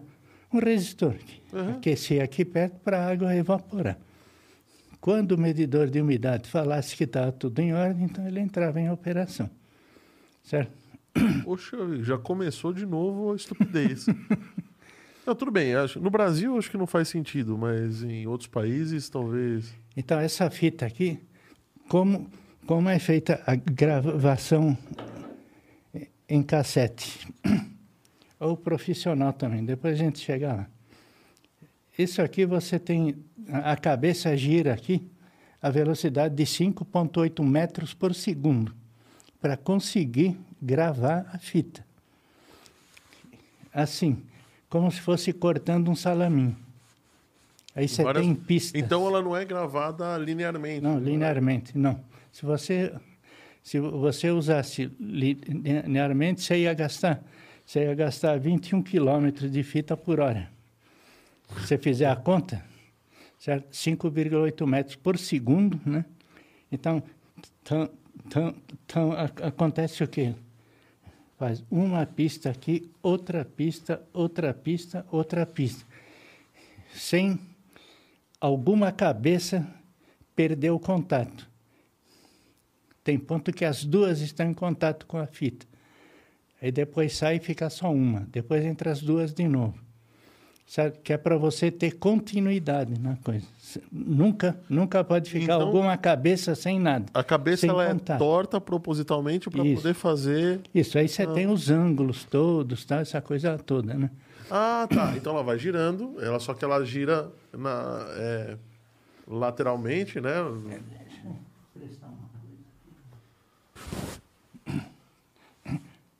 Olha, como se fosse uma coisa assim, ela entra em cima, vai descendo, descendo, aí a cabeça vai passando e gravando. Certo? E a fita andando. E a fita andando. Certo? Então, peraí. Você tem, 33 centímetros por segundo. então você tem um outro problema aí, porque a fita vai andando, a fita tem que andar na velocidade correta, a cabeça Tem que tem estar que sincronizado. Tem que estar sincronizado, concordo, porque Tudo, senão a cabeça tudo, não tudo, vai não vai é conseguir sincronizado, ler, exatamente. vai parar no meio do caminho, né? Exatamente. Por isso que Então é tinha uma um- coisa de uma precisão assim absurda, né? Agora, agora então você imagina você você fazendo isso, certo? Aqui, ó, normalmente você tem a cabeça aqui que é a cabeça apagadora total, que é um ela imã, borra a fita toda. Não é, é um eletroímã só. um- é, é uma, uma bobina, né? Aham. Depois você tem a cabeça aqui não, aqui já está sem a peça. Tá, tá dando para enxergar aí, ô técnica? Oráculo. Tá, e se ele quiser deixar na mesa, tá Deixa, pegando. deixa virado assim para a câmera. Isso. Isso. Tá? Pode apoiar na mesa. Então, que a ca- cabeça apagadora total, Uhum. certo? Aí você tem as cabeças de vídeo e depo- depois uma cabeça. Aqui em cima ela grava o áudio e embaixo ela grava, é uma cabeça dupla. Ela, ela grava o time code, que é para sincronizar a rotação. Certo? Aí volta e entra no carretão. Então, conforme você dá play, por exemplo, ele pega a fita, vai levar lá. Eu tenho aí uma. Uma animação? É, eu tinha, ma- mas ela, mesmo, mesmo parada, fica legal para o pessoal ver. Lá aí uma vista do mecanismo. Isso do mecanismo. Isso, mais um. Esse Mais é o uma. Betamax. Não, isso é VHS. Mais um. Bom, aqui. Bom, então, essa, essa não, é legal que não, mostra a cabeça, né? Não é, não é o que eu queria, mas a gente pode falar aí. Volta ao Morato. Ah, essa aí. Essa aí, Essa só, aí. só que está sem animação. Ah. Então mos- mostrava a fita chegando no cilindro, assim, né? Eu não sei porque não tá, a animação não está É, eu funcionando. acho que é compatibilidade de sistemas aí, não tem jeito. Aqui é o Betamax. Aqui é um sistema de carregamento totalmente doido. né? Ele faz assim com a fita. né? Ele abraça inteiro? É. Por isso que parece beta, porque o, o formato do carregamento da fita parece a letra beta. Ah, tá. Aí chamaram de beta. É. Mas é, tem uma que Bom. mostra ali o detalhe do cabeçote que eu acho genial, porque o pessoal acha que o- a cabeça de gravação é o cilindro, né? É o cilindro inteiro. Não, não, é o que está que tá no meio. hein? E na verdade, Isso aqui, ó. isso Aqui dá para ver bem. é só um risquinho ali que, que- Isso. Aqui nós temos as cabeças, certo? Uma cabeça desse lado, uma outra cabeça a 180 graus lá. Como esse aqui é um vídeo hi-fi, ele tem uma segunda cabeça aqui, com diferença de 60 graus, que é para ele gravar o áudio. O áudio hi-fi. Ah, o áudio hi-fi vinha numa pista diferente ainda. É. Não, ele grava, assim, você grava o vídeo, Aham. em seguida vem a próxima cabeça é de áudio. tá? E ela magnetiza só a superfície da fita. O vídeo magnetizou tudo. Ela vem dar uma apagadinha por cima, assim, e grava o áudio. Duas portadoras de FM. Diferente do outro que era uma gravação linear num, Isso, linear. outro ponto Ele tem fita. a gravação linear também. Pra manter a pra manter compatibilidade. compatibilidade com os outros aparelhos, tal, esse negócio todo, né? É engraçado que eu, eu estraguei um cabeçote desses, É, achando que era. que, que tava com. que era mal construído. Foi, que porcaria, tá enchendo de sujeira aqui esse buraco, eu vou tentar limpar. Pronto, Não, aí é a cabeça mesmo. acabou de estragar a cabeça, né? e a. Se puder botar depois a, a cabeça de novo, né? A gente mostra, hein? O cilindro. É exatamente isso que ele vai fazer. Vai mostrar ali a cabeça de. o cilindro. Bom, esse aqui é o cilindro. Então, a gente tem uma marcação aqui. Não sei com reflexo dá para ver. Fosco e brilhante. Onde está brilhante é o percurso da fita. Então ela entra inclinada e além disso o cilindro é inclinado também. Então é uma geometria aqui meio complexa. Meio complexa, sim. Certo? E Se tiver um 0, tudo pentelésimo fora do lugar, já era, né? Tudo sincronizadinho, certo? Não, mas é, Porque você senão tem, vai você dar- tem a dilatação térmica, não vai mudar. a- Você tem dilatação térmica, porque quando, quando as coisas esquentam, elas expandem. É, mas não tem, não esquenta tanto assim. Agora uma da, da coisa, se vo- você pegar a fita VHS-C, que era de filmadora, Que era aquela, Aquela pequenininha. quando você, quando você botava na filmadora, aconteceu o quê? Ao invés dela abraçar a fita a 180 graus, ela abraçava quase 200 graus aqui. Por quê? Porque o cilindro era menor. Então o percurso Só que o comprimento de circunferência ficava igualzinho a esse para você poder tocar aqui. Olha Ali que o- coisa. o, o videocassete visto de É. cima. Olha lá, a, a tampinha aberta, tá vendo? Aham. Então, entendeu? Embora você tivesse um cilindro diferente lá, Essa, aí, essa o daí. comprimento da pista era mesmo. Era mesmo. Aí Por você botava naquele adaptador e conseguia ver. Agora, imagina manter compatibilidade isso aí com milhões de aparelhos, né?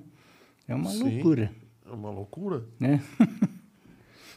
Bom, aqui nós temos a parte superior, que seria isto aqui, ó. Essa parte que roda aqui. Certo? Aqui tem, tem as cabeças. É a mesma cabeça aqui. Está com Ampliado. 60 graus lá, né?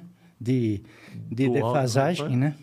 Aqueles enrolamentos lá, isso aqui é um transformador, isso aqui é um secundário de transformador, cujo primário fica aqui embaixo, para transferir, para transferir a informação Isso sem que eu contato ia físico. perguntar, como é que era feito? Porque eu É um sempre quis transformador saber. rotativo. Então, essa parte aqui comunica sinal aqui magneticamente, né? E esse aqui para cá também. Então ele podia estar rodando, mas como estava Cada enrolamento tudo desse aí é uma cabeça. Então, se tiver seis cabeças, você vai ter seis enrolamentos. E, e como é que funcionava o vídeo, o videocassete? De, esse, eu entendi. Você tinha duas cabeças. Todo videocassete saiu com pelo menos É, duas, cabeças, é o mínimo. que é o mínimo para poder Isso. gravar. E o de quatro cabeças, como é que fazia? Não, de quatro cabeças, ah, essa cabeça aqui, se não me engano, é dupla. Então você fazia para velocidade SP, você usava um par de cabeças. Para velocidade EP, que é aquela de 6 horas, você utilizava outro par de cabeças. E nos efeitos especiais, que é avanço e pause, aí você fazia uma associação de várias, de, de duas ou três cabeças, para você ter a melhor imagem possível. Mas, assim, a, bem, bem por cima. mas a imagem. Reprodução normal, a imagem era a mesma. Não, é a mesma. Você pagava mais caro, quase o dobro, para ter a mesma imagem na reprodução normal? É, ele era otimizado para velocidade menor, né? Ah, tá, entendi. Então se eu gravasse. Porque assim, ó, a velocidade SP, você tem duas pistas aqui, Aham. com espaço, certo? Velocidade LP. O Fizeram- espaço. diminui. Inventaram, inventaram cassete. Velocidade SP, só tinha ela. Tá bom. É, mas aí o cassete só dura eh, duas horas, não sei o quê, não sei o quê. Ah, ah, podemos fazer com quatro horas. Encostou aqui. Quando Ah. você encosta aqui, você já começa a provocar interferência de uma pista na outra, Sim. certo? A Então, imagem começa a ficar aqui. meio trem... ficava meio tremida, né? Isso, aí ficou a velocidade. Olha lá, aqui é Ah. o primário do, do transformador, que é essa parte que está aqui. Agora eu posso dizer que esse é um cabeçote de uma, duas, três, quatro, cinco, seis cabeças. Sete. Certo? Aí a outra vem aqui por cima e encaixa, que nem essa aqui. Certo? E o que fazia girar? Hum? É um motor Não, normal motor. mesmo? Não, tem motor aqui dentro. Ah, também. tá. Então, vo- voltando aqui. Duas horas. Aham. Você tem o guard-band que eles chamavam, que é, que- é para você ter uma relação sinal-ruído boa. Aí o pessoal chorou, ah, mas só dá duas horas na fita, a fita custa Não dá caro. gravar não sei bem o ur na quê." fita? Então, pronto, aí, aí fizeram o quê? Encostaram as duas pistas. Ficou quatro horas de gravação, um cassete T120. Certo? Quatro horas. T120 porque tinha 120 metros Isso, de fita. Não, 120 minutos. Minutos. Era duas horas. Certo? Encostou. Ah, mas pô, só quatro horas, né? Aí falaram, pô, vocês querem seis horas? Então a gente vai fazer. Onde que você vai botar mais coisa aqui? Se uma já está encostada à outra. Você superpõe uma em cima da outra. Ah, Uma por isso que a parte- imagem ficava horrível. Isso, dá, dá, dá- dava um batimento muito grande e tinha, tinha que ter muito circuito para eliminar isso aí. Certo? Por o- Porque você jogava a fita em cima da, em cima da outra pista. Era o EP, o Isso. SP e o SL. Não, o Isso. EP, LP e SP. E, não, EP, LP SP. Isso. Então, então subia aqui em cima. Você viu que teve um, um overlap aqui, né? Aham. Tá? Aí, aí tira, tiraram um montão de defeitos com isso aí, eletronicamente e tal, mas a imagem ficava com batimento, sempre dava para ver. Sempre- A ge- gente via de cara, assim, né? Sim, E- ficava feia a imagem. é. Isso. Aí, aí pegaram a cabeça, a cabeça EP, e fizeram a cabeça com 19 micro. Então ela só lia a parte que não estava encavalada. Entendeu? Entendi. E compensava que você tem, tem uma pista É, mais porque- estreita, você tem mais ruído. E compensaram isso aí. Sim, a grosso modo, né? tem coisa bem mais. Bem mais complexa no meio do caminho, né? Então, mas para entender, a gravação é como se fosse um salaminho fatiado, Aham. certo? Na diagonal. Uma pista, outra pista. Com espaço, duas horas. Encostou, quatro horas. Superpôs, seis horas. certo? Então, cada da coisa dessa demandava compensação disso, daquilo, tal. Pra, assim, É, que isso- acontecia isso é a besteira, você tinha que você tinha que consertar. Resolver, né? Aí acontecia outra besteira, você tinha que consertar. E isso o pessoal do VHS fica, o, o pessoal da, da associação. Isso tudo fica- normalizado, direitinho, tudo na norma. Né? Só que você só podia comprar máquina do Outra Japão. coisa, outra coisa, a cabeça, quando vai passar pelas trilhas, É. a cabeça certa tem que passar na trilha certa. E aí Porque tem uma questão senão- de sincronia. Isso, sincronismo. Só que aqui, uma pista, o, o, o ângulo da cabeça, mais 6 graus. Ângulo da cabeça, menos 6 graus. Por quê? A menos 6 passando em cima da mais 6 não conseguia ler nada. Ele só conseguia ter sinal quando a cabeça certa estava passando na pista certa. Quer dizer, pista de mais 6 graus. Quando a cabeça de mais 6 graus passasse por aqui, ela gerava informação. Hum, A outra fita não. A, a outra cabeça não a jogaria outra, nada. tra- a outra pista, teoricamente, não pegaria nada. Pega lá um pouquinho e tal, né? Então você tinha isso aí também. A cabeça certa tem que passar na trilha certa. Mas aí tem uma outra coisa, porque no áudio, no, no, no- no áudio, eu acho que se, se a fita tá mais quente ou mais fria, faz pouca diferença. Mas no vídeo, com microns passando ali, se você. é, Essa fita ela é de um material plástico, ela deforma, ela É. estica. Todo, todos os. É, é, ela, ela- ela- compensava até um certo ponto. Se você estirasse a fita, aí acabou, né? Se você esticasse ela mesmo, ela deformasse, aí acabou, aí não dava, né? Não, mas a hora que você Aí ela passava naquele pedaço, fazia aquele barulho todo, a imagem toda, toda bagunçada. toda bagunçada, aí voltava a parte boa da fita. Aí o continuar. sistema continuava, conseguia se, se compensar de novo e. Isso. Bom, tá bom. Olha, a gente já tá com duas horas e meia de programa. Nossa, já? Todo mundo fala. Tava muito bom. O papo tá bom, né? Eu queria te perguntar rapidamente como é que funciona. Hum. Aí agora eu vou, vou dar um pulo para TV digital. Hum. Por que, que o nosso sistema, de novo, é diferente do, do sistema. Não, mas aí é, ele, ele é, ele, ele é baseado no sistema japonês, porém, porém ele está ele tá, ele tá diferente para melhor. Não, mas o Pau M, pelo que você me explicou, também era diferente para melhor, né? É. Então, a, quando a gente adotou o, a, o, TV digital, o Mackenzie participou muito disso aí. Ele fazia, Participou. ele fazia, fazia testes e testes na cidade. Aí ele tinha, tinha duas vans que faziam comparando sistemas. Sistema americano, sistema europeu, né? que é o que usa na net, né? o digital da net, e sistema japonês. Certo? Então, aí, aí o sistema japonês já tinha um pouco mais de, de, de tempo, né?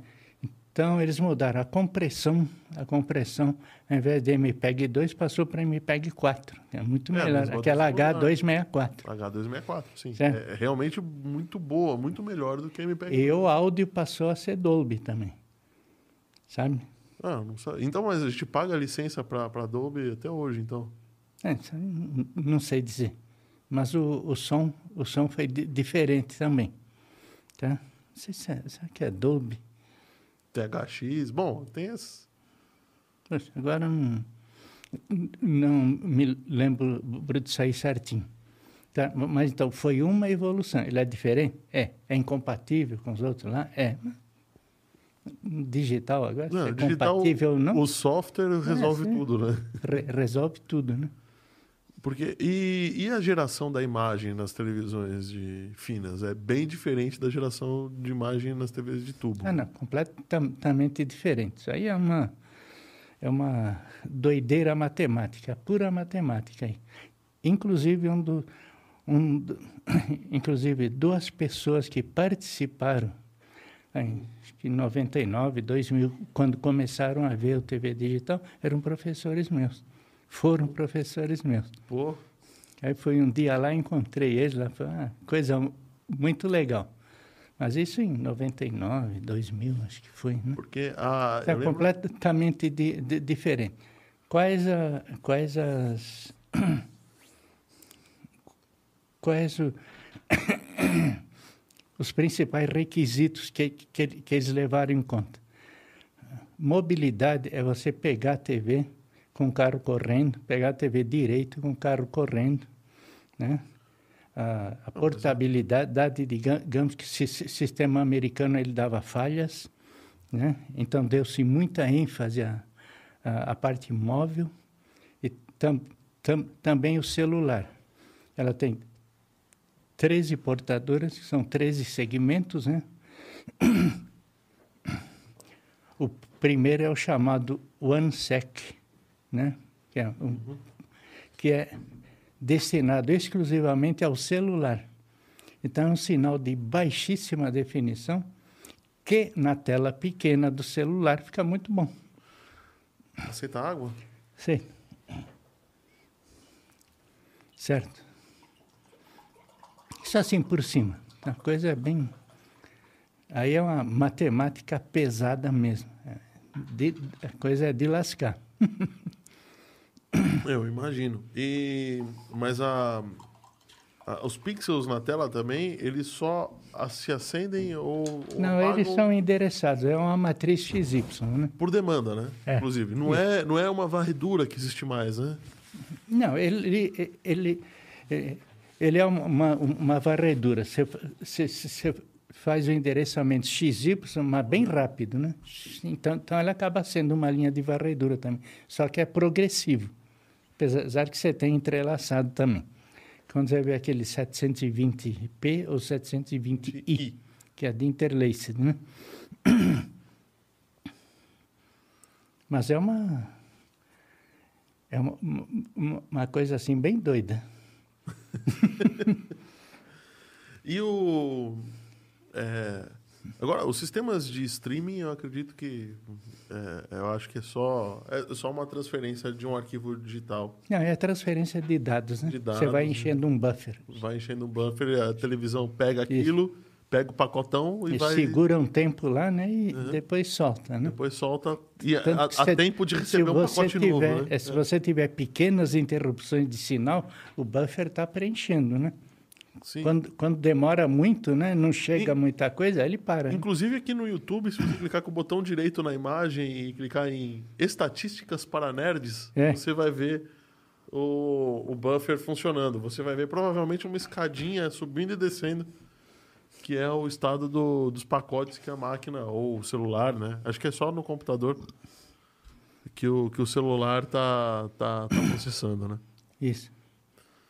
Viu? E- Queria, se der, der para voltar, tem, tem aquele pedaço de filme que apareceu uma hora. Eh, Eu queria explicar só um pouquinho. Ah, eu, der. eu, tenho que, eu, eu vi o símbolo da Adobe ali no Isso, meio. isso, eu queria, se possível, É um, mostrar é uma, uma- parece um QR Code ali no meio. Isso, ele, ele, é, ele é a lateral de um filme de película Ah. com todos os sistemas surround ali. Se você pegar a película, que Esse daí? isso, esse aí, película, a película do quê? do filme, o filme fotográfico, Filme fotográfico. filme de cinema fotográfico. Tá. Ou seja, não digital, que passava lá antigamente, então, Não, mas, na tela, projetava. não- a ainda tela, não é assim? né? Não é mais assim? Ah, tá quase, o digital já está quase substituindo, né? E é projetor agora? É, é projetor digital. Ah, não vou mais no cinema agora. Vou comprar um projetor e assistir em casa. Não, tem tem muitas Assistir. salas aqui em São Paulo. Eu já, já faz que, uns dois anos e meio que eu não vou que eu não, não vou em cinema, em sala. Aí começou a pandemia, então aí Ah, é que eu não é, fui mesmo. sim. Mas tem muitas salas aí assim já. Você transfere o filme, você baixa o filme da internet. Lá da, Da, da empresa da empresa, né? cinematográfica. Uhum. Isso. Aí ele deve ter a licença, né? Direitinho. Isso, tem, tudo tem coisa, tem senha, tem um montão de coisa. Mas aqui, quando o filme era fotográfico ainda, Tá. né? Que tem, tem em vários locais ainda. Aqui, aqui a pista de, de, de áudio analógica, como qualquer filme tem desde 1929, Tá que entrou o som Que no filme. Isso aqui, ó. Tá? Isso é fotográfico, isso aqui é branco, aqui é preto, né? Então, conforme Ah, pensei que era magnético. Conforme, não, conforme ele, a luz varia, acompanha as variações de áudio, certo? Então ele é compatível, ele é como se fosse aquele o, o disco compatível com estéreo, sabe? Isso aqui é compatível em qualquer cinema que você não tem Adobe, não tem nada, não tem isso, não tem aquilo, você passa esse cinema e usa esse áudio. E aí você tem o quê? Um LDR ali que fica, Isso, fica captando essa... isso, as variações de Variações de luz. brilho. Então, a, a, a luz está atrás dessa, dessa...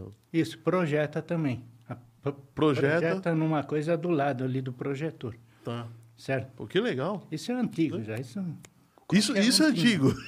É, não, esse aqui do som óptico aqui é antigo. Som ótimo contigo? É. O tal do, do sound é é, o S-Track System, que se inventaram lá em 1930, uma coisa Acho que assim. você precisa. Bom, aqui no meio, isso aqui é a perfuração do filme. Esse é Uma- onde a fita é tracionada. É, uma perfuração aqui, outra lá em cima. Tá bom. No meio da perfuração fica o Dolby Digital. Por isso tem aquele símbolo, Dolby. Isso é um QR Code?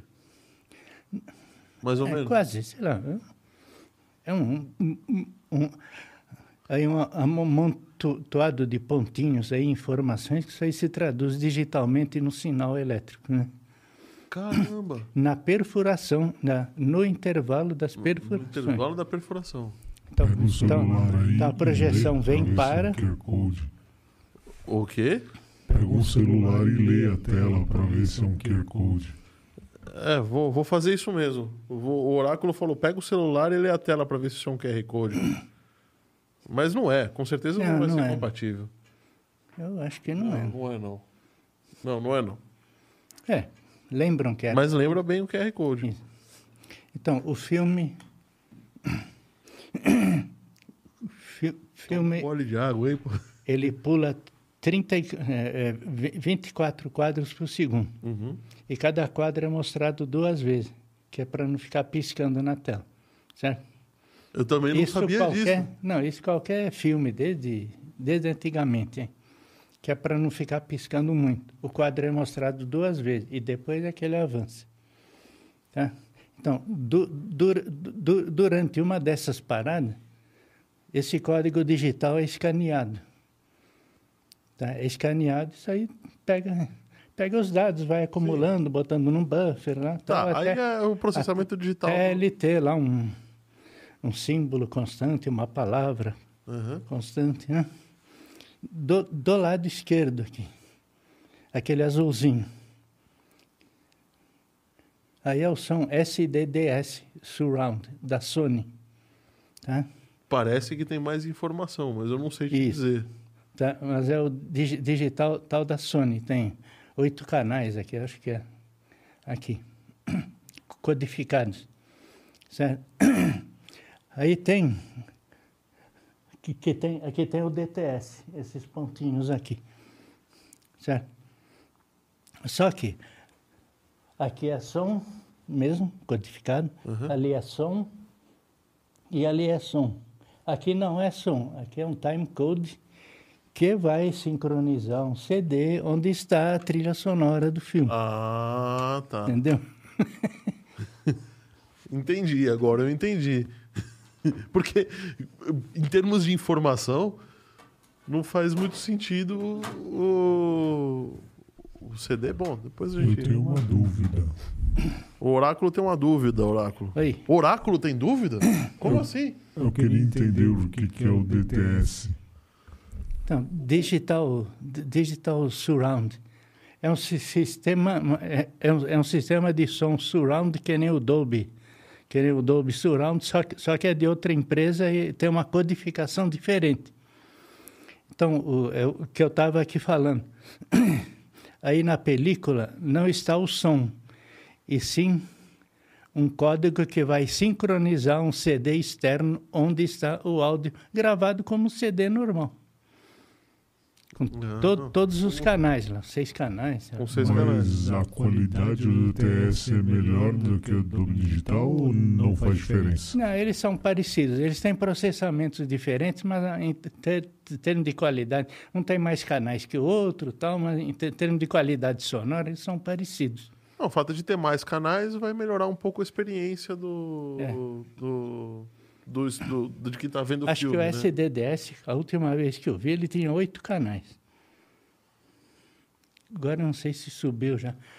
Porque todos eles têm previsão para aumentar o número de canais. O Dol- Dolby tem previsão também, se não me engano, pode ir até 14 canais. Isso é que dá o efeito no cinema de você Isso. ver alguém é correndo mete caixa acústica em tudo, cinema inteiro. tudo né? quanto é lugar. Tem, um- tem um Dolby aí, É, tem, que tem, tem também trilhozentos tipos de Dolby, né? sim. Que agora, agora tem caixa acústica em cima também. em cima do, em cima do espectador. Eu só quero saber se dá para ouvir tudo isso, né? É, Porque nós só é. tem dois ouvidos, né? É, eu sou um pouco cético assim com isso, né, mas acho que tem coisa que você não sei, quatro, começa a seis abusar, canais. abusar, abusar, abusar, abusar, sabe? Chega uma hora que você não faz outra coisa, né? É que é, seis canais, acho tudo bem. Tem dois da frente, Dois de trás. dois de trás e dois do lado. Pra é, ainda- Tá, é. Beleza. Você consegue perceber tudo isso. Aí talvez tenha um canal para graves, para explosões, alguma É, coisa tem um assim. subwoofer lá. Agora, agora acho que tem sistema que tem dois subwoofer, então é. Não é ponto um, é ponto dois agora. É o Ponto sistema ponto dois. Acho que são dois subwoofers. Puxa vida. Olha, ô Jerônimo, eu vou ser obrigado a interromper o nosso bate-papo, Tá bom. tá? Mas é, fico... Mas, ó, foi um prazer para mim. Muito obrigado. É uma coisa assim que eu fiz com todo, com todo do prazer. Faz tempo assim que eu não me divertia. que nem hoje, viu? Muito Não, obrigado. fica o convite para você trazer mais brincadeiras dessas daqui. Tá mais, bom. mais a gente coisinhas, mais badulac, pra gente ver funcionando. Aí eu vejo se eu trago um vídeo cassete pra gente Aí mostrar. tem coisas aí que ficaram faltando, então, mas aí Tem a coisas gente, que ficaram faltando a pra vê. gente bater um papo. a A gente- turma está com pergunta aí para responder, não? Pessoal, quem tem, quem tem alguma pergunta aqui, agora é hora de fazer. Eu vou dar uma olhada aqui no Instagram. Ah, as perguntas que, que surgiram. Tem pergunta. Deixa eu ver aqui. Não, não é uma pergunta. Manda um abraço pro Jerônimo. Obrigado. Deixa eu ver aqui se apareceu. Não, acho que o pessoal só mandou um abraço mesmo. Muito obrigado, gente. Foi um prazer O aí pessoal que trabalhou com você lá na CPTM. tran- transmitir algum, alguma coisa que a gente sabe que é uma dessas coisas assim que eu sinto falta, né? Com tudo, sem coisa que eu sei, que, eu não estou podendo transmitir isso por falta até de oportunidade. Eu acho que uma oportunidade dessa é exatamente. Eu acho que o conhecimento é de todos e o conhecimento deve ser dividido, compartilhado, sabe? É assim que ele cresce, né? No final das contas. Sabe, porque, porque segurar informação, informação, sei lá, é amanhã eu vou, vai tudo comigo. Não, dá- não dá para fazer download. né? Né? Ainda não, né?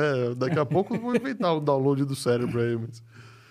Olha, eu agradeço. Para mim, particularmente, eu sou apaixonado por isso. É, Aliás, a gente compartilha os vídeos do mesmo, do- É. dos mesmos canais, né? E tem muita coisa ainda. Deixa eu só te fazer uma pergunta. Limpar o cabeçote é uma, é- é uma tarefa hercúlea, né? Não, não é difícil, não. Não? Vou pegar um pedaço aqui de papel. Não, Sim não mesmo. precisa rasgar, não. Não. Molha com álcool, né? Não com álcool gel, evidentemente, não. É, O papel, papel embe- embebido em álcool segura aqui assim e roda a cabeça. Até, até você sentir a cabeça passando aqui no seu dedo. Aham. Você senta ela passando aqui. Então a sujeira vai ficando aqui. Você não estraga a cabeça e limpa bem. Não precisa aqueles cotonetes. Tinha. Antes tinha um cotonete chato com couro, né? Que você, você usava para limpar e tal, né? Experimenta aí. Esse tá limpo, né? É novo. Não, tá tá limpo, mas eu digo o processo, experimenta aí. Mostra na câmera. Tá sentindo no dedo? Tô passar? sentindo. Então, isso aí.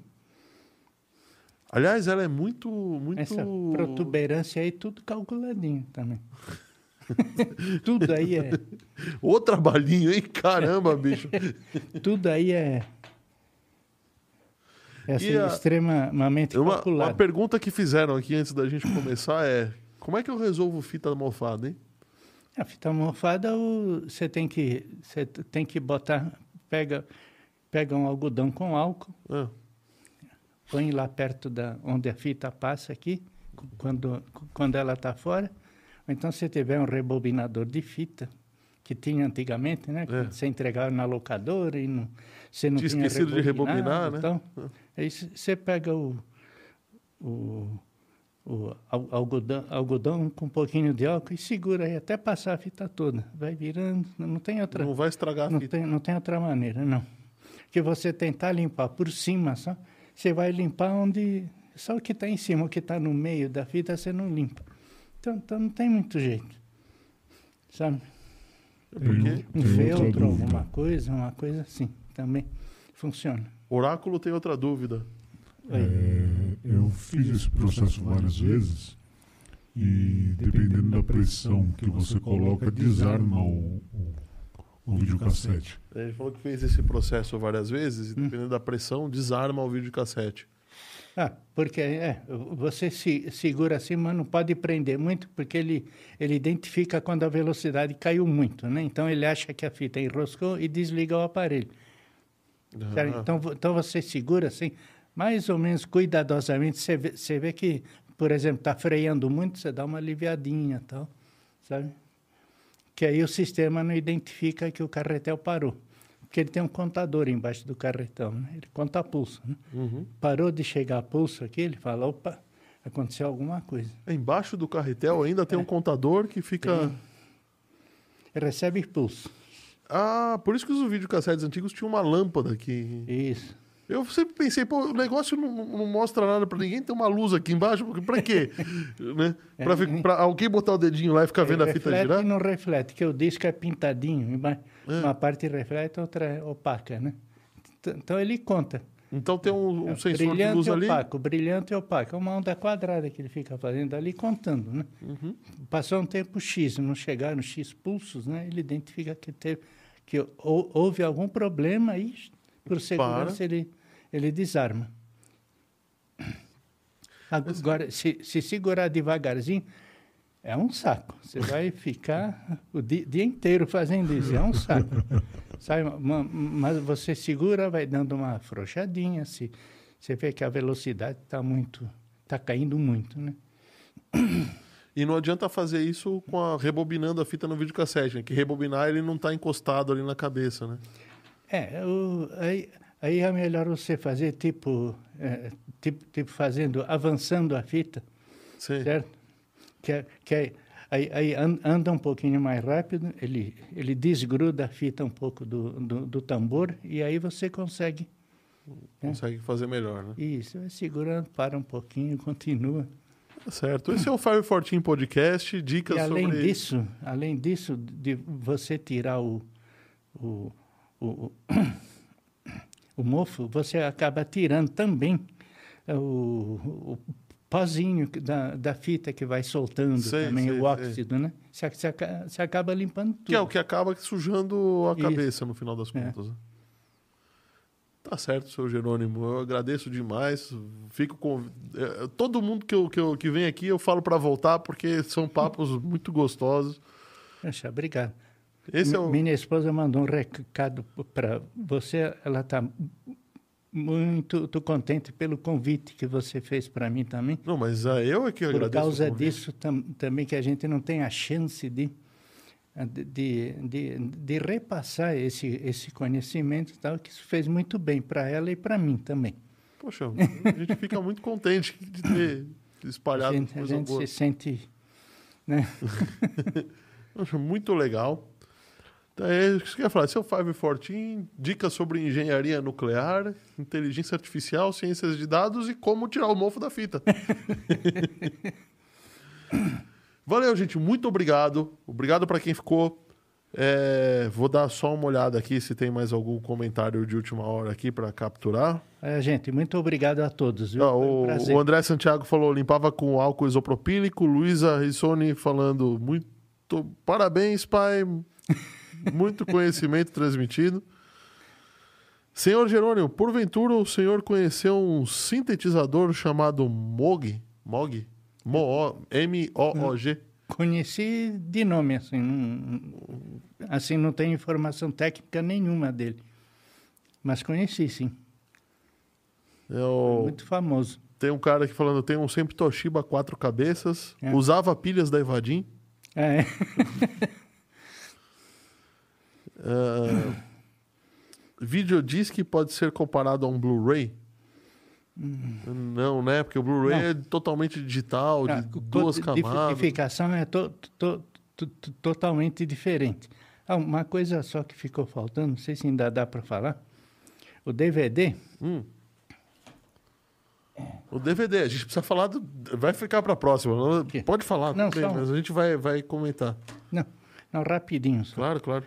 O DVD aqui, a, a rigor, é um formato que ele permite... que Ele tem quatro camadas, certo?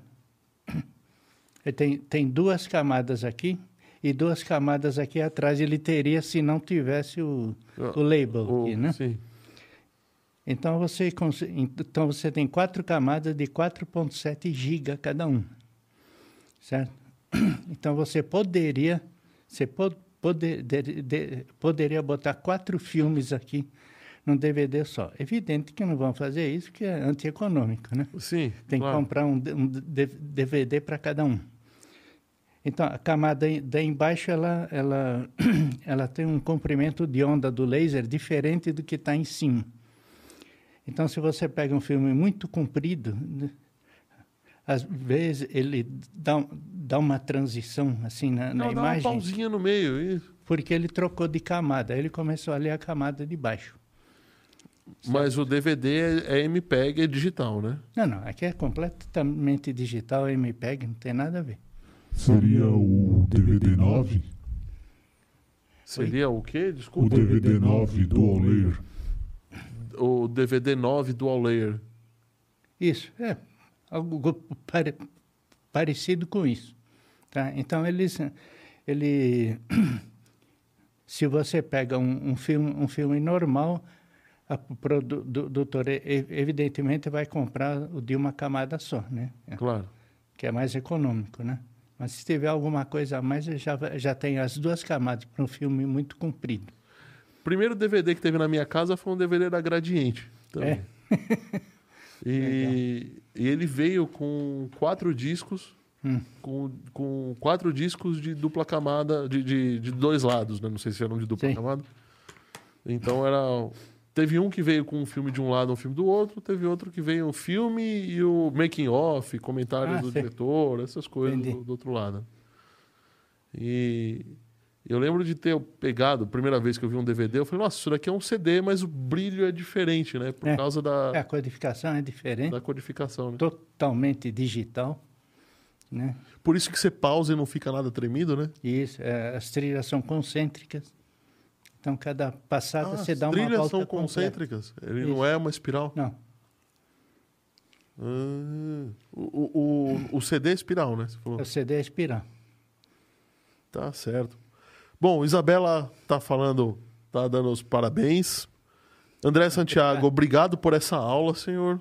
Nossa, que bom. Eu, eu é que agradeço. Se para, para, parece que demos aí informações úteis aí. Que, que bom se, se poder ajudar alguém, então.